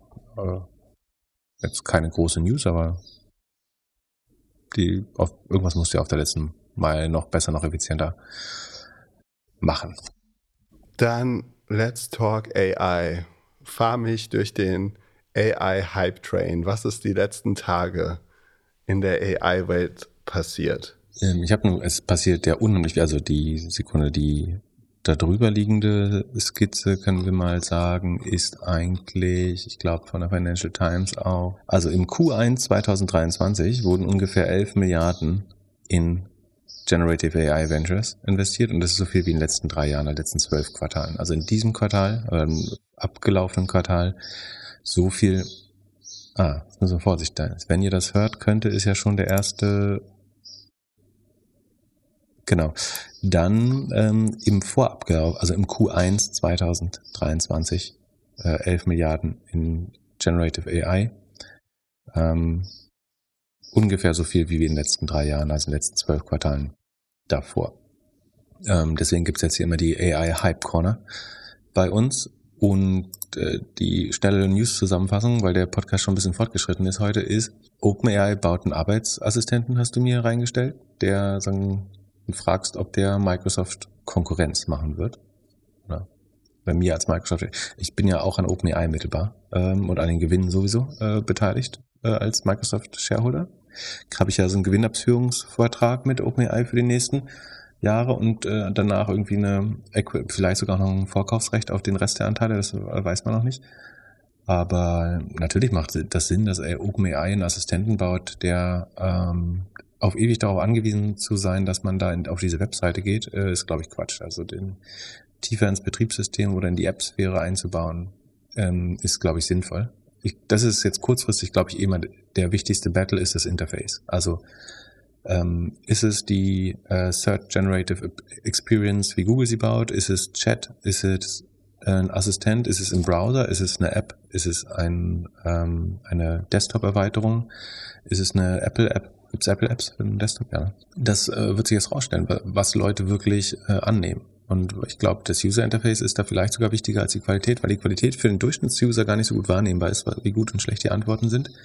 Aber was wirklich einfach bedienbar ist oder was sich teilweise auch automatisch smart auslöst an den richtigen Stellen, äh, das ist sicherlich wichtig. Und ich würde sagen, da ist der Kampf noch nicht entschieden. Also ich glaube nicht, dass wir in zehn Jahren auf ChatGPT gehen und da was in den Browser eintippen. Das halte ich nicht für das wahrscheinliche Interface. Das ist ein super MVP, glaube ich. Ähm, ein hervorragendes, was extrem gut funktioniert. Aber ich glaube, es wird viel mehr Richtung Sprachassistenten gehen oder ein Desktop-Assistent, äh, irgendwie eine Browser-Extension. Es wird sicherlich, alle Modelle werden probiert oder sind, werden jetzt schon probiert. Und von daher ist es, glaube ich, klar, dass OpenAI auch das attackiert. Ähm, natürlich ist das Disruption, Konkurrenz mit Microsoft, äh, die und, und Google, die was ähnliches bauen, aber Microsoft wäre auch schlecht beraten, OpenAI in die Schranken zu weisen und zu verbieten, Microsoft-Produkte zu disruptieren, weil dann wird es jemand anders machen. Ähm, also das wäre ein großer Innovators Dilemma. Fehler. Das haben ja teilweise Firmen gemacht, dass sie Startups äh, gekauft haben und die dann aber verboten haben, die Kernprodukte des Käufers zu disruptieren. Und so hat es dann jemand anders gemacht und dann war die Akquisition und das Business Model futsch, was man vorher hatte. Von daher müssen sie eigentlich OpenAI sogar auffordern, sofern man ausreichend Vorkaufsrechte hat oder die Mehrheit an dem Unternehmen, ähm, Microsoft äh, aggressiv anzugreifen. Ich meine, Microsoft ist eines der größten Unternehmen der Welt, auch den Pot möchtest du ja haben und verteidigen. Ja, und Microsoft scheint ja auch andere AI-Investments zu machen. Genau, unter anderem ähm, Inflection AI. Das ist, ich bin mir nicht sicher, ob wir das mal ge äh, geshared hatten. Ich habe es dir, glaube ich, auf jeden Fall mal geschickt, diesen Chatbot Pi. Ähm, also PI, die Firma dahinter heißt Inflection AI. Die hat jetzt, äh, ich glaube, 1,3 Milliarden auf 4 Milliarden. Also sagen, sie haben 1,3 Milliarden aufgenommen äh, auf einer Postbewertung. Es waren danach 4 Milliarden wert, vorher 2,7 logischerweise. Ähm, unter anderem von äh, Microsoft, äh, ich glaube OpenAI auch, weiß ich gar nicht. Ähm, und ähm, Nvidia, das ist auch ganz, also und dann waren, äh, man sieht jetzt immer öfter Bill Gates, Eric Schmidt äh, auch in den äh, in den Investoren, bei den AI-Investoren. Und Nvidia, ähm, das kann natürlich auch spannend sein. Das Nvidia ist natürlich der Investor, der jetzt am ehesten glaubwürdig Chips mit an den Tisch mitbringen äh, kann. Äh, ich will mir für, den, für den nächsten Karneval noch so ein Hemd bauen aus äh, GPUs. Also, so ein, weißt du, so ein, so ein Kettenhemd oder Platten, so ein Plattenharnisch, wie so ein Ritter, um GPUs, um so richtig Geld zu flexen. Wie findest du das als Kostüm? Moment, Finde ich super, aber wenn Nvidia das jetzt so macht und in diese Dinger investiert, ist das dann nicht ähnlich wie Palantir oder so, die sich irgendwie in, in irgendwelche Firmen investieren, um dann klarzustellen, dass das deren Kunden sind? Da, ich verstehe die Parallele. Man könnte sagen, sie kaufen sich ihr Umsatz dazu, aber im Gegensatz zu Palantir würden die Kunden so oder so ihre Chips bei Nvidia kaufen. Ich würde eher andersrum sagen, Nvidia hat mit dem knappen, mit der knappen Ressource Chips äh, können sie diese Knappheit nutzen, um sich in Cap-Tables reinzudrängen, in denen sie eventuell, in die sie eventuell sonst nicht kämen. Ja, oder machen sie so äh, Chip-Deals, also nicht Media for Equity, sondern äh, Chips for ja, Equity. Ja, ich bin mir ganz sicher, dass äh, Nvidia nicht hauptsächlich Cash bezahlt hat. Also die Company, die die gefundete Firma, ähm, die sagen relativ, Inflection AI, die sagen relativ klar, es war hier überwiegend ein Cash-Deal, aber es gab auch eine, eine ähm, Hardware-Komponente. Ähm, ich könnte mir vorstellen, dass die überwiegend von Nvidia kamen. Äh, natürlich. Und ich meine, ich glaube, das werden wir mehr und mehr sehen.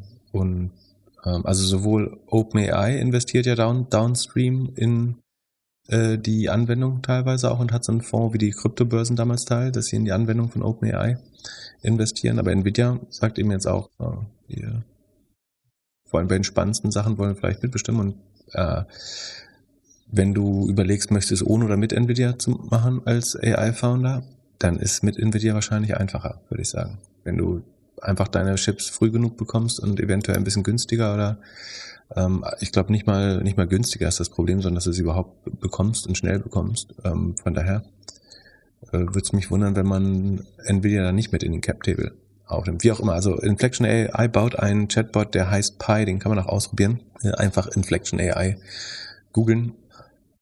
Der funktioniert als App im Browser.